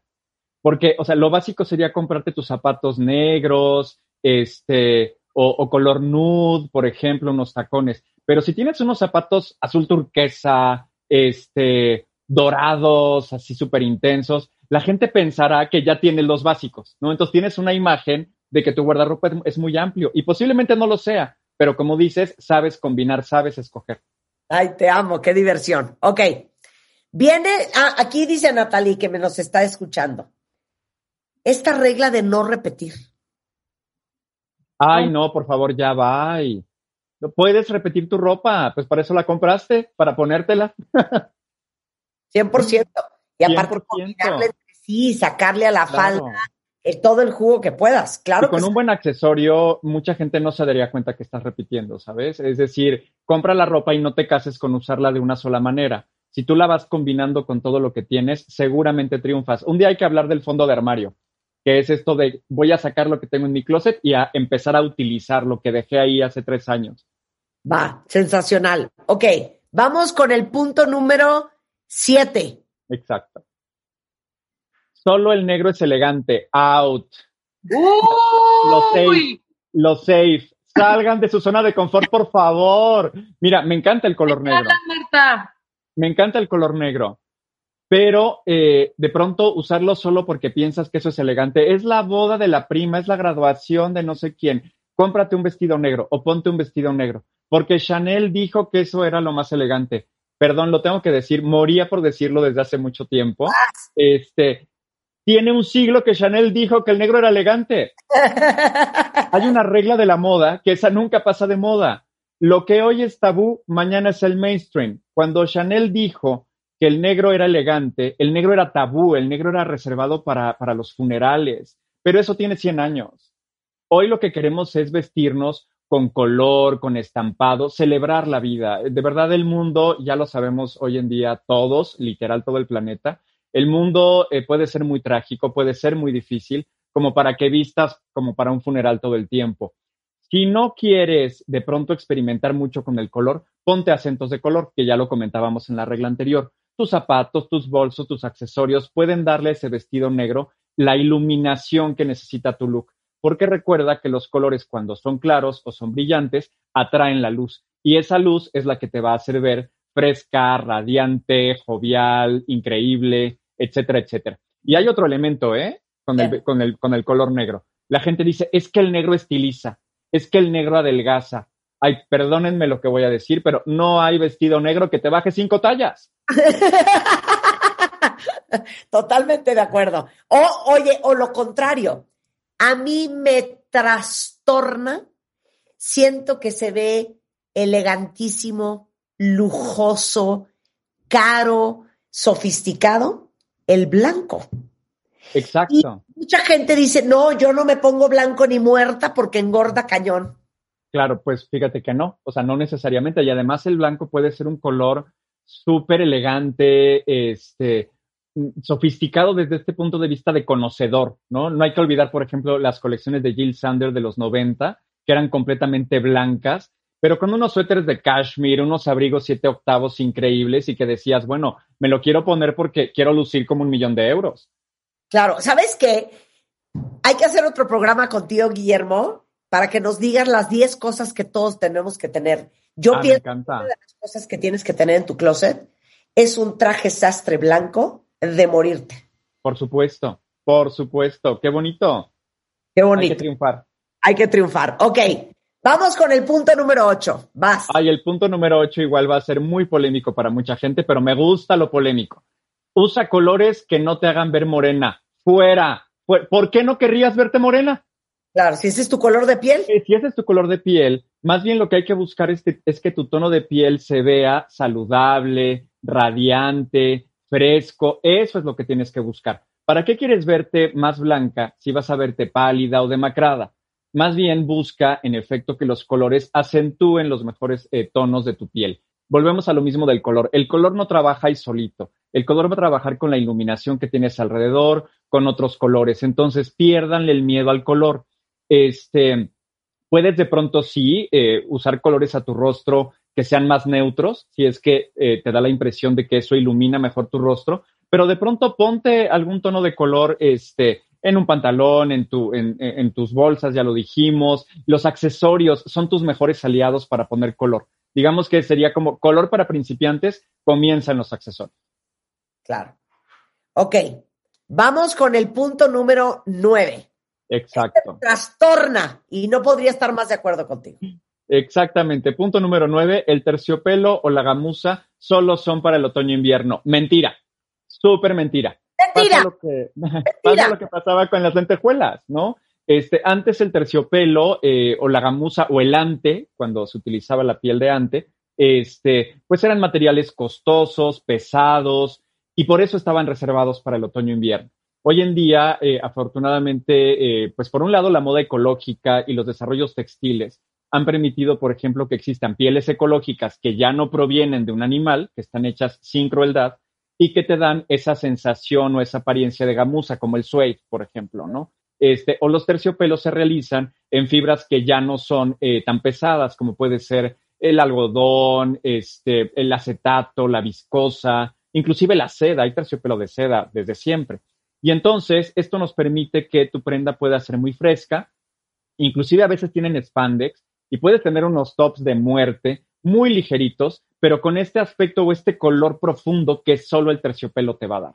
Entonces, eh, la verdad es que yo aquí sí recomiendo revisen las etiquetas de composición de este tipo de prendas para que puedas ver eh, si realmente vas a poderlas usar en cualquier temporada. Y otra cosa, pues póntelas, ¿no? Eso es una cosa que tal vez hemos perdido eh, por la pandemia, porque la compra online no nos permite tocar la prenda, sentirla en el cuerpo, pero ponte la prenda y si no la sientes pesada, adelante, en cualquier momento del año. En cualquier momento del año. Y punto número 10, Guillermo. Punto número 10, que me encantó terminar con este porque creo que resume todo lo que hemos dicho. No rompas las, las reglas porque las tendencias son para seguirse. Fuera.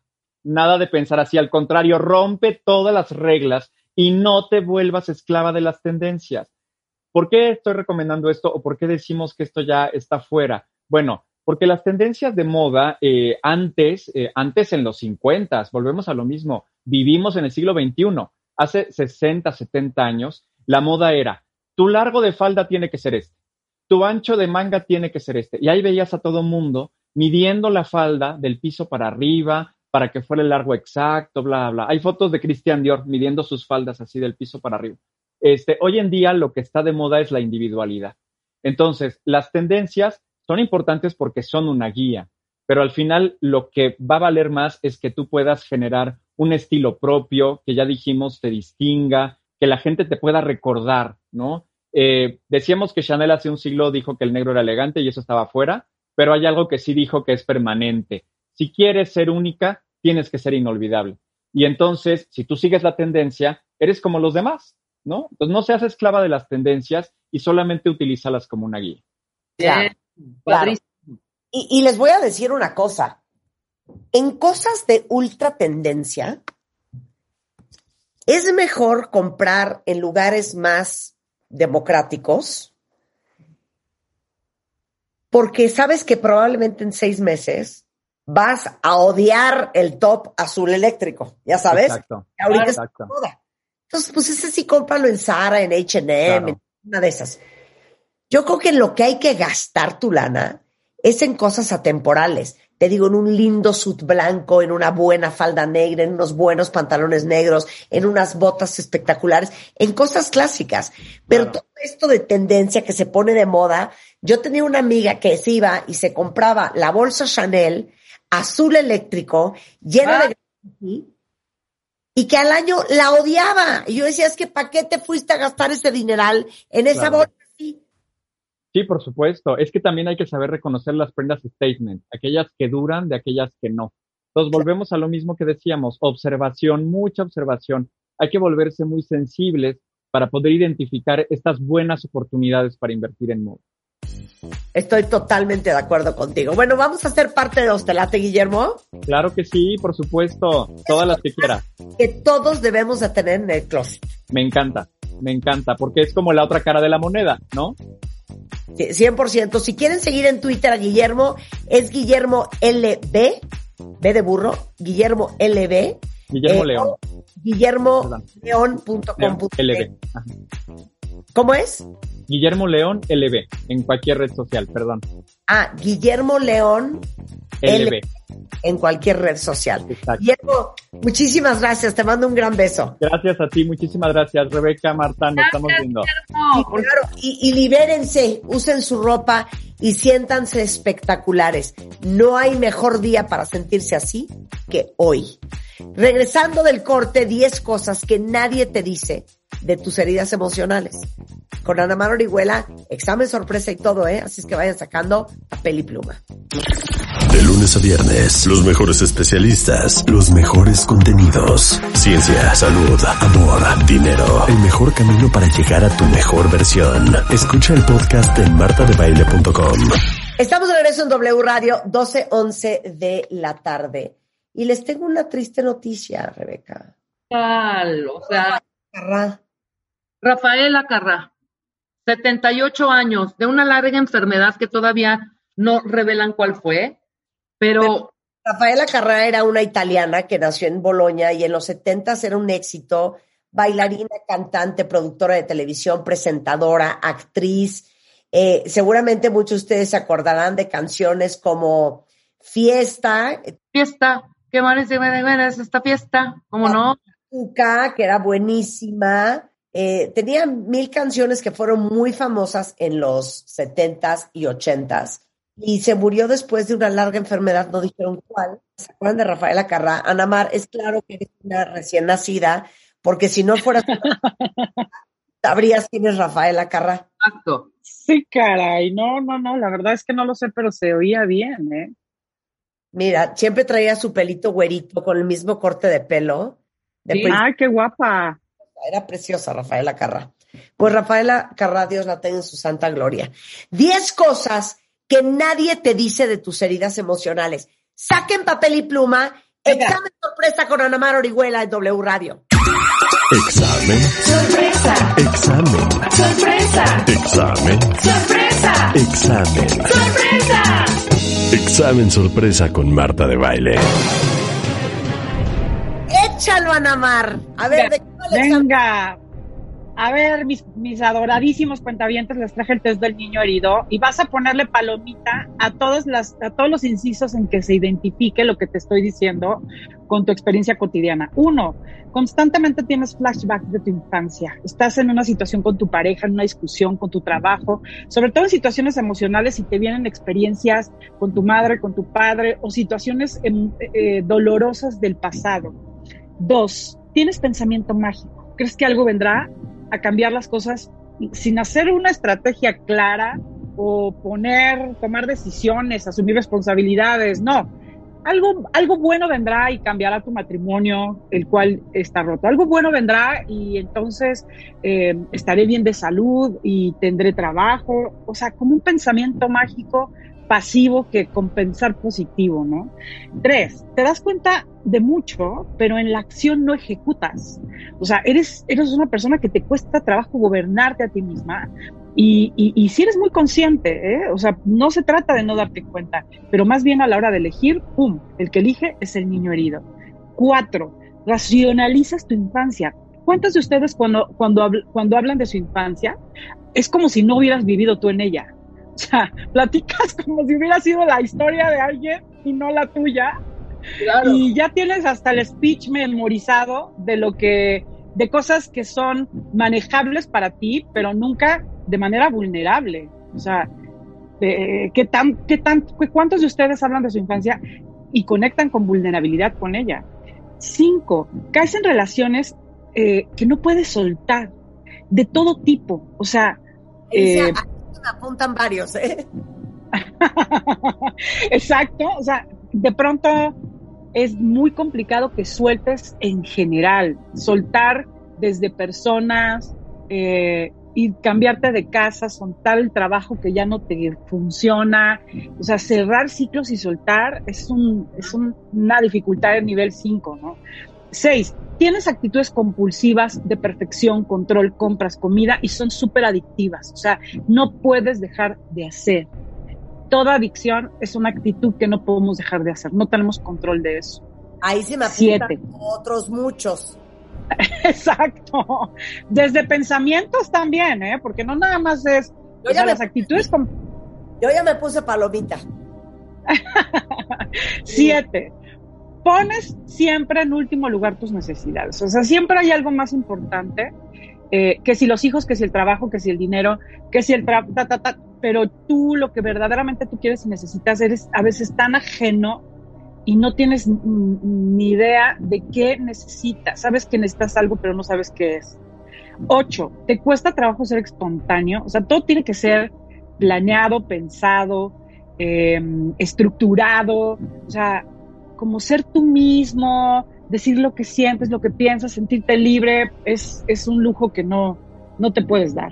Nueve, ¿te cuesta mucho confiar o eres una persona súper confiada? O sea, o, estás como, como investigador secreto viendo, a ver, ¿qué quiere decir? ¿Por qué hizo? ¿Por qué dijo? ¿Cuál es la agenda oculta? Todo, todo estás así como, como siempre en la paranoia de, de el mal está, el mal está frente a mí, o sueltas y confías de más y no verificas y ahora sí que te vas con todo, ¿no? Diez, ¿tienes momentos emocionales fuera de control? O sea, de pronto eres el Hulk que dice, ¿qué te pasó? O sea, ¿Dónde está el ser que habitaba en ti regularmente? O el deprimido o el niño inseguro, por ejemplo, en tu vida eres una persona que toma decisiones, que se siente fuerte, que todo el mundo ve con un ego grande y de pronto eres como un niño eh, desprotegido, solo, vacío, necesitado. Eh, once, cuando, cuando menos piensas en las personas cuando menos piensas, las personas ya te necesitan. Esto es una actitud que cuando menos piensas, ya haces dependiente a los otros de ti, de tu opinión, de tu apoyo, de, o sea, tienes una red de gente que está buscando, perdonen la expresión, tomar chichi de tus eh, o sea, de, es que, tú eres, tú eres eh, al que el chupacabras viene. Exactamente. Em, ok, te cuesta estar solo porque cuando estás solo eh, experimentas una, un, vacío y, una, y una relación contigo que no sabes qué hacer. O sea, estar solo es algo amenazante. 14. Eres dependiente o eh, no dependes de nadie. Hay como una polaridad muy fuerte en ti, ¿no? O sea, de pronto en situaciones tomas tus propias decisiones, no quieres depender, no quieres pedir, pero en otras situaciones eres totalmente dependiente a que te digan que lo hiciste bien, al reconocimiento de los demás. Eh, es, una gran dualidad. 15. Te da miedo amar y eliges personas seguras que tú puedas controlar. Ajá. O, eres una persona que lleva solo mucho tiempo. el, tema de soltarte al amor, de amar y, de verdad em, confiar en esa experiencia, ¿no? No, no es algo para ti. O sea, siempre hay como muchos mecanismos. Veo, luego doy, doy un primer paso, controlo, siempre veo que no es confiable, le veo el error. Eh, y entonces estoy disque en una relación, pero en realidad eh, sé que no estoy del todo, siempre estoy marcando una lánea. Lo que acaba de decir Anemar está muy cañón, ¿eh? Está muy cabrón. Es como para un tema completo. Claro, lo juro. Mucha gente que juega que está en una relación, pero en realidad no está. Sí. En realidad nunca estás y todo es una estrategia muy mental y por eso las relaciones no funcionan, porque si no está puesto el corazón, la intimidad, el verdadero yo, les voy a decir una cosa, nunca te vas a sentir acompañado. Esa es la gran... Esa es... ¿Podemos hacer un programa de eso? Por favor, vamos a hacer un programa de eso. ¿Cree que está en una relación pero no está? Sí, totalmente. ¿Y cuáles son las consecuencias y cómo saber si estás ahí, las estrategias, el tipo de, bueno, en fin, haremos un programa de eso. 16. ¿Te sientes un impostor en muchas cosas? Hemos hablado cien veces de eso, ¿no? O sea, eh, todo lo que haces, siempre tienes en el fondo una sensación de que no tienes mérito, que no era para tanto, que van a descubrir que no tienes tantas habilidades. O sea, siempre hay como un juicio donde no te sientes suficiente y te sientes un impostor. 17. Piensas, sientes y haces en canales diferentes. O sea, eres una persona a la hora de hacer un diálogo, eres otra persona a la hora de sentir, eres otra persona a la hora de elegir. O sea, hay como una, una incongruencia que no sabes unificar, ¿no? O sea, esto que hemos hablado muy reciente mucho, o sea, no hay autogobierno. Aquí el que siente hace una cosa, el que piensa hace otra cosa, el que hace hace otra cosa muy distinta y cada quien es un, es, un canal de, caos, ¿no? 18. Hay áreas de tu vida que te sientes huérfano. Eh, en la salud, nadie responde por ti. En la economía, nadie responde por ti. En las relaciones de pareja, nadie responde por ti. O sea, hay áreas de tu vida que te sientes verdaderamente una persona huérfana. 19. Tu seguridad está afianzada en tres aspectos. Uno, en tu imagen. Dos, en tu profesión. Y tres, en tu dinero. Esto podríamos hacer un programa también. Pero, te digo una cosa, nunca, nunca, o sea, creo que hoy más que nunca hay que hablar de heridas. Hoy más que nunca hay que, esto nunca es demasiado. Hablar de heridas nunca es demasiado. Porque Marta, hay gente que se pasa toda su vida en terapia y no trabaja sus heridas. Yo he tenido pacientes que me dicen, Ana Marta, tengo nueve años en terapia y nunca han trabajado sus heridas. Porque, en la, porque ninguna carrera de psicología enseña al psicólogo a trabajar las heridas de las personas.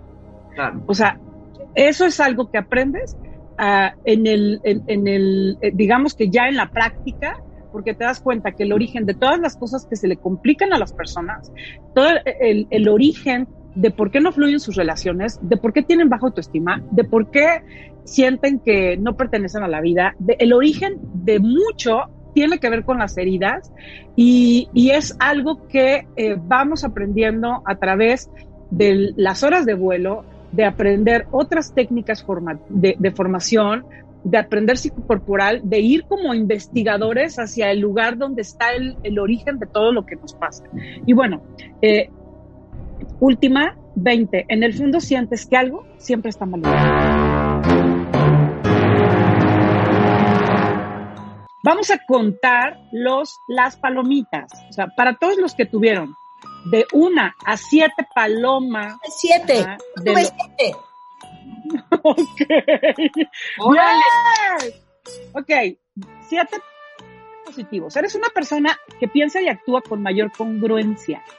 En general sabes ser adulto, pensar, elegir, hacerte responsable y aprender de las situaciones. Tus heridas no son las capitanas de tu vida. Hoy hay un adulto en ti que difícilmente cede el control de su vida. ¿Te checa? a ver, para todos los que... Y no quiere decir que no haya heridas, ¿eh? Quiere decir que ya hay un adulto consciente que las conoce y que no son quienes toman eh, esa, esa posición emocional eh, ese, ese yo herido no es el capitán ni el, ni el dueño.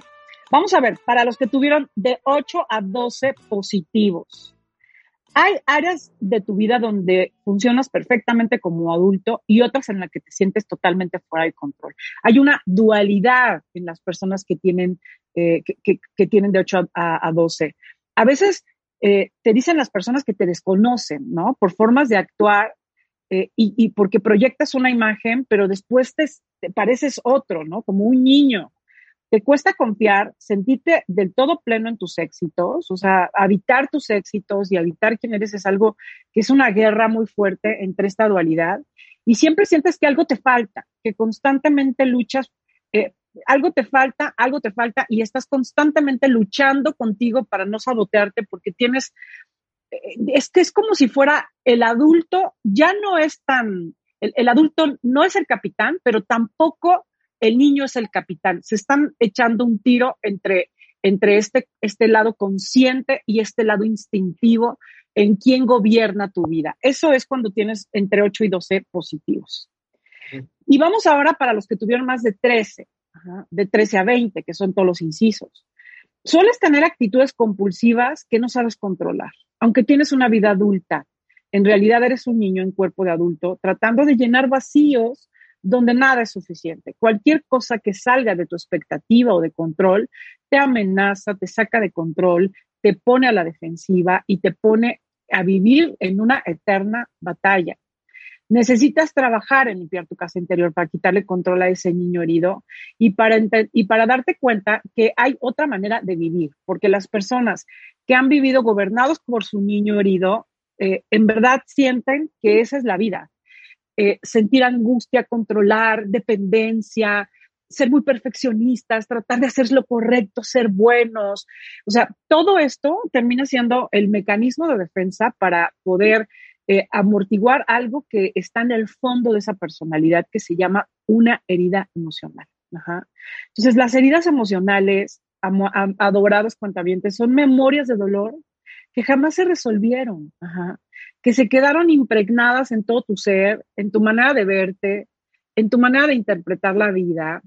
Son eh, momentos en donde te sentiste en riesgo, en peligro de ser de muerte, porque cuando a un niño no es cargado y se siente solo, está en peligro de muerte, porque cuando no hay nadie que lo abrace, está en peligro de muerte desde la perspectiva de un niño. Cuando, un, cuando de, de joven, de adolescente, sientes que no hay nadie con quien hablar, el vacío es enorme. Entonces son situaciones donde te sientes en verdadero peligro de muerte y eso se queda totalmente impregnado en tu sistema nervioso central. Hoy en día, nuestras relaciones afectivas, nuestras, las, las personas que nos importan, el amor de nuestra vida, están siendo capitaneados por estas heridas cuando no hemos trabajado en ellas. Y, hoy quiero hablarles de las 10 cosas que nadie te dice de tus heridas emocionales, porque, porque en verdad hay una enorme ignorancia en relación a este tema. O sea, las heridas emocionales, eh, fíjate, hay una frase de Santo Tomás que me encanta. El dolor es como el estiércol de las vacas. Si lo pones en tu casa, apesta. Si lo pones en tu jardín, florece. El dolor no es el problema el dolor de nuestra vida no es el problema.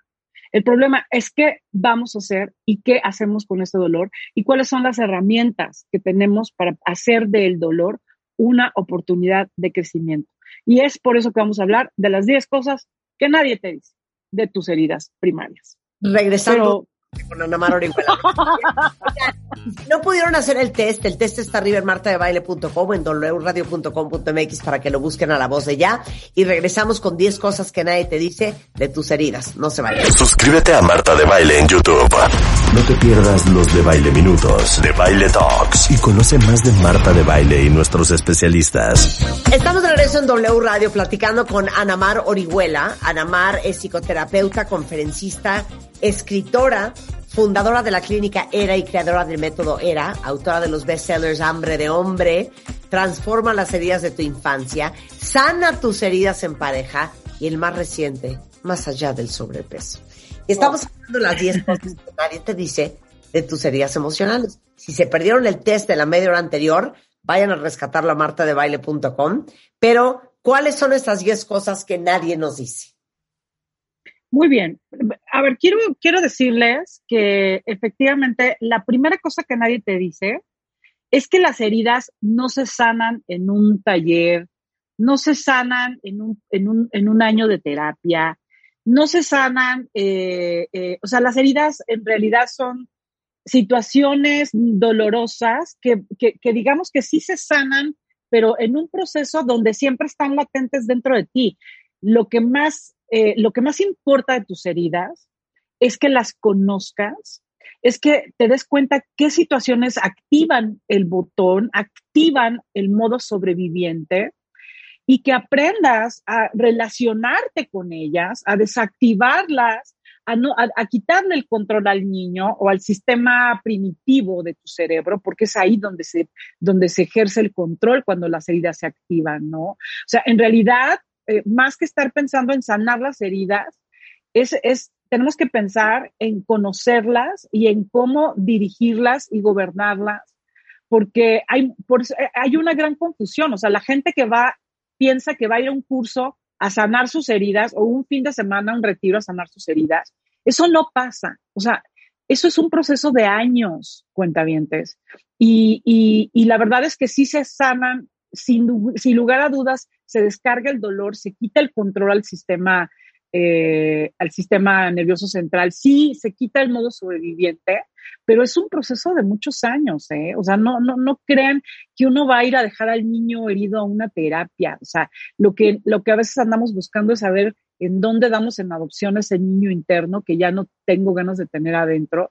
Y lo más peligroso que de pronto puede pasar es personas diciendo que ya no tienen heridas porque las trabajaron. ¡Pum! Vale. O sea, si crees que no tienes heridas porque ya las trabajaste, ¡pum! Vale. El inconsciente está operando en ti. ¿Hay heridas intrabajables? Todas son trabajables, pero no se van, Marta. O sea, en realidad todas son trabajables, pero no se van como, o sea, sí se, son procesos bien largos de, de cómo, de primero conocerlas, eh, saber eh, desahogar el dolor que encierran, eh, habitar eh, permitir que, tener derecho a, sentir lo que se siente. Es un proceso de, madurar al niño que, tu, que, que, de alguna manera no tuvo las condiciones ni los entornos para madurar emocionalmente y para resolver situaciones de dolor. Como les decía, lo que importa de las heridas no es, en realidad el problema de una herida primaria no es el dolor, sino la soledad en que vivimos ese dolor y cómo ese dolor nos, nos determinó en nuestra manera de estar en la vida, ¿no? Entonces, sí, sí se sanan, pero son procesos muy largos y, y hay que conocerlas y hay que darnos, hay que darles un hogar a esas heridas. Eso es algo muy importante.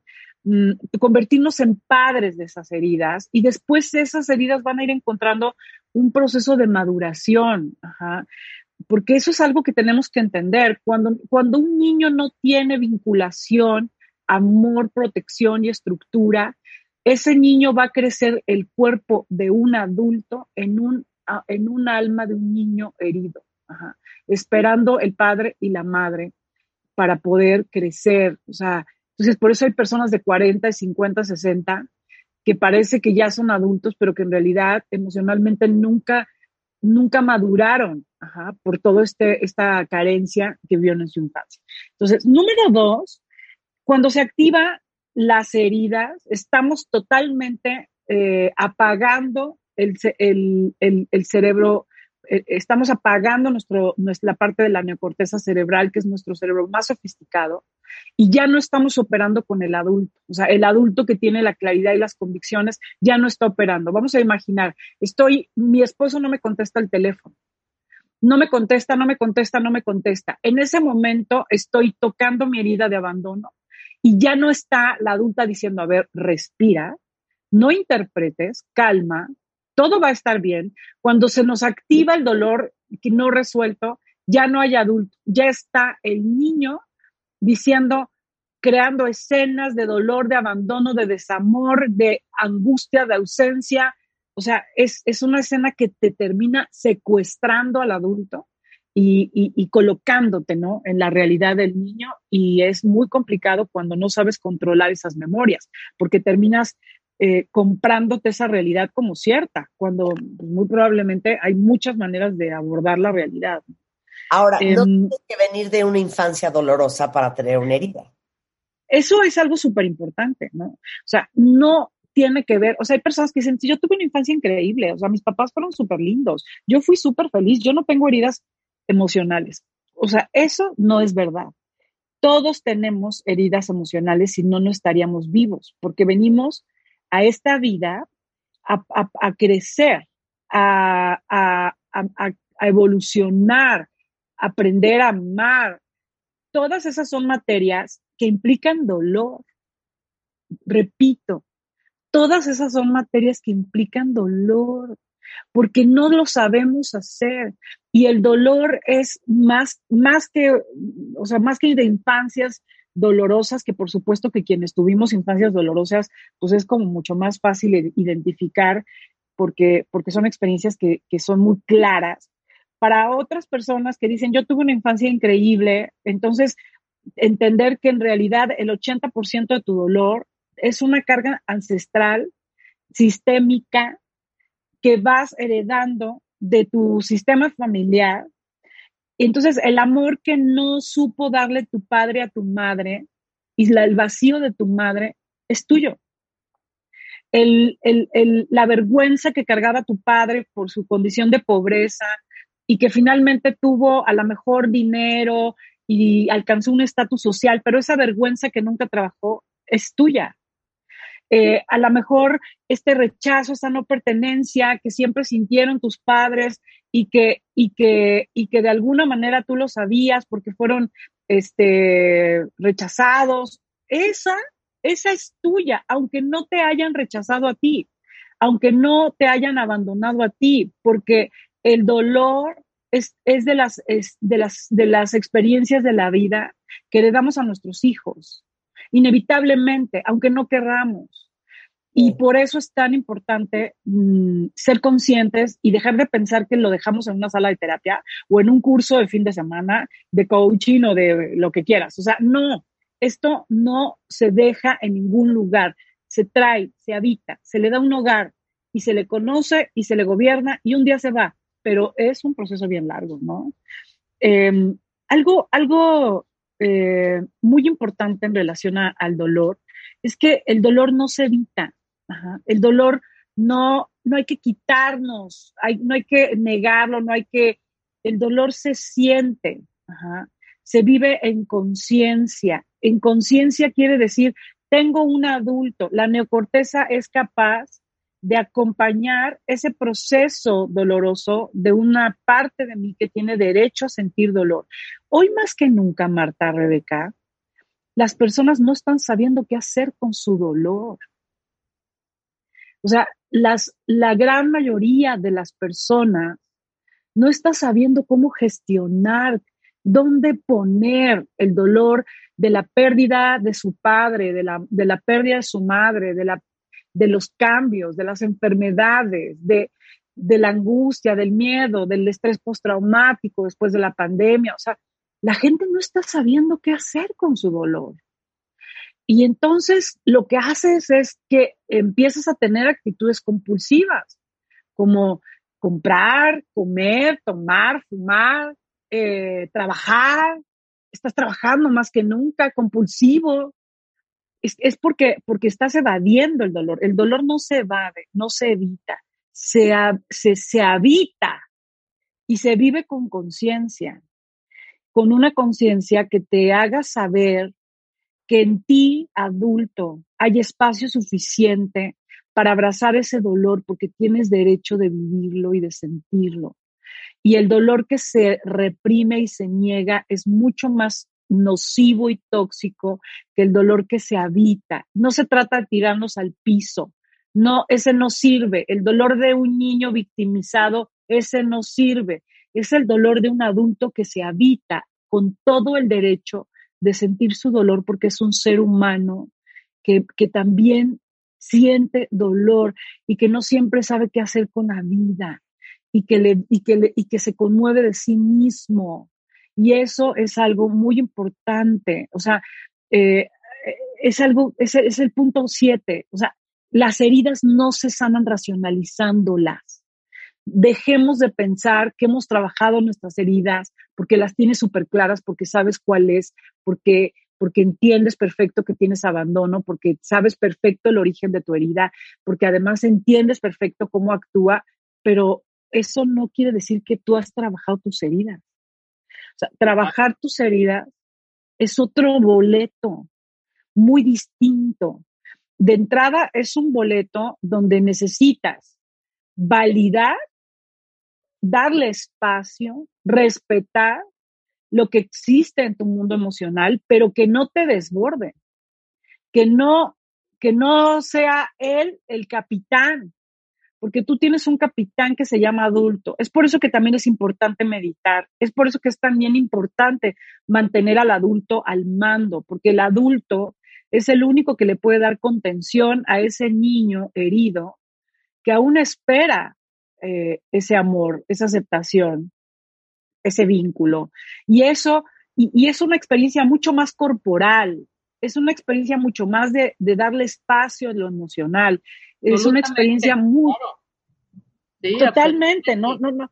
Dejemos de pensar que porque las entendemos, ya. Claro. El dueño, el, el, el punto 8 que nadie te dice, nosotros pensamos que elegimos pareja porque somos muy conscientes y ya elegimos con quién estar. No, la pareja se elige desde un, desde un lugar energético. Las personas con las que afectivamente conectas se eligen desde tu herida.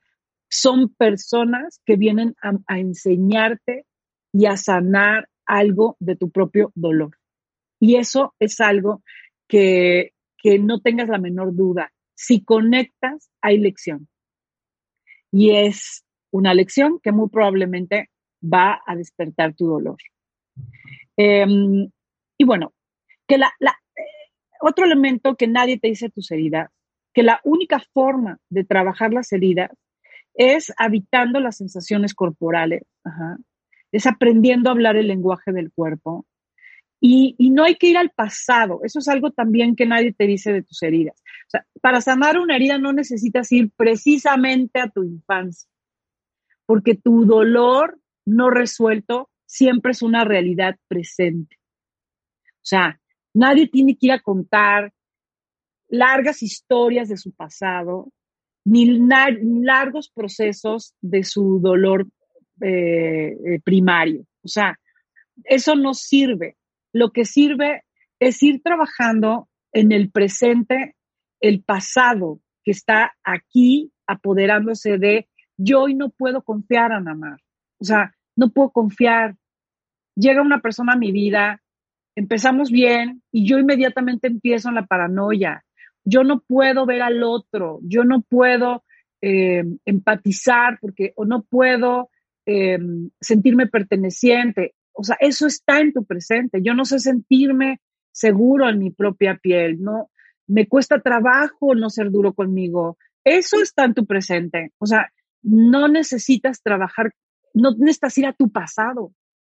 Tus heridas están hoy decidiendo cosas en tu presente. Entonces, no hay que ir hacia allá. Otra cosa súper importante es que el buen manejo del afecto y el enojo son claves en la sanación de las heridas. ¿Qué es el afecto? Tu capacidad de vinculación. ¿Cómo te conectas contigo, con lo que sientes? ¿Cómo te conectas con las personas? ¿Y qué tanto te sabes enojar? Saberse enojar es, es, es algo que es saludable, porque enojarte es una forma de colocar límites que todos necesitamos. Entonces, las, las, relaciones de pareja que mejor funcionan son las, son las relaciones de pareja donde hay estos dos ingredientes. Se saben conectar y también se saben enojar. Y eso son dos rostros importantes. Y último punto, las heridas son fisuras reales en el cuerpo emocional de la persona. Cuando tú estás siendo traicionado, cuando te estás sintiendo abandonado, cuando te estás sintiendo avergonzado, estás energéticamente sangrando en tu dolor. Y te lo juro que no es metafórico.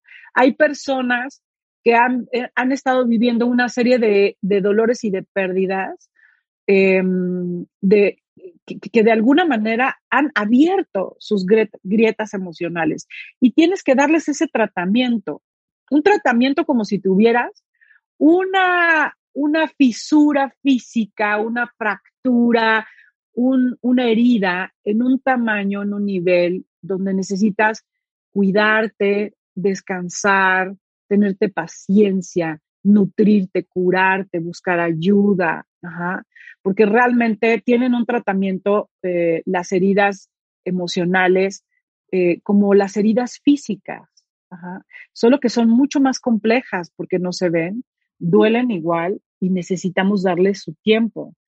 Y, y, como les decía, estas heridas están en el presente. Hay que trabajarlas dejando de evadirlas, dejando de racionalizarlas, aprendiendo a colocar ese dolor en un lugar que nos ayude a crecer y sobre todo darle un hogar dentro de ti a esa parte de tu infancia que hoy necesita un, un, un buen mapa, como yo le digo en mis libros. Lo peor ya pasó, hoy eres un adulto, pero sí necesitas enterarte, enterarte que hay una forma de acompañar ese dolor, hay una forma de ir sanando tus heridas en un proceso, hay una forma de convertirte en un adulto al mando, al mando, donde la vida ya no te arrastra y ya no, ya no estás siempre a, merced de si tu niño herido eh, amaneció de buenas o no. Y bueno, quiero, quiero eh, invitarlos a todos porque tengo un, un evento súper importante dos veces al año desde hace más de 13 años y es los grupos de sanación que abro en agosto.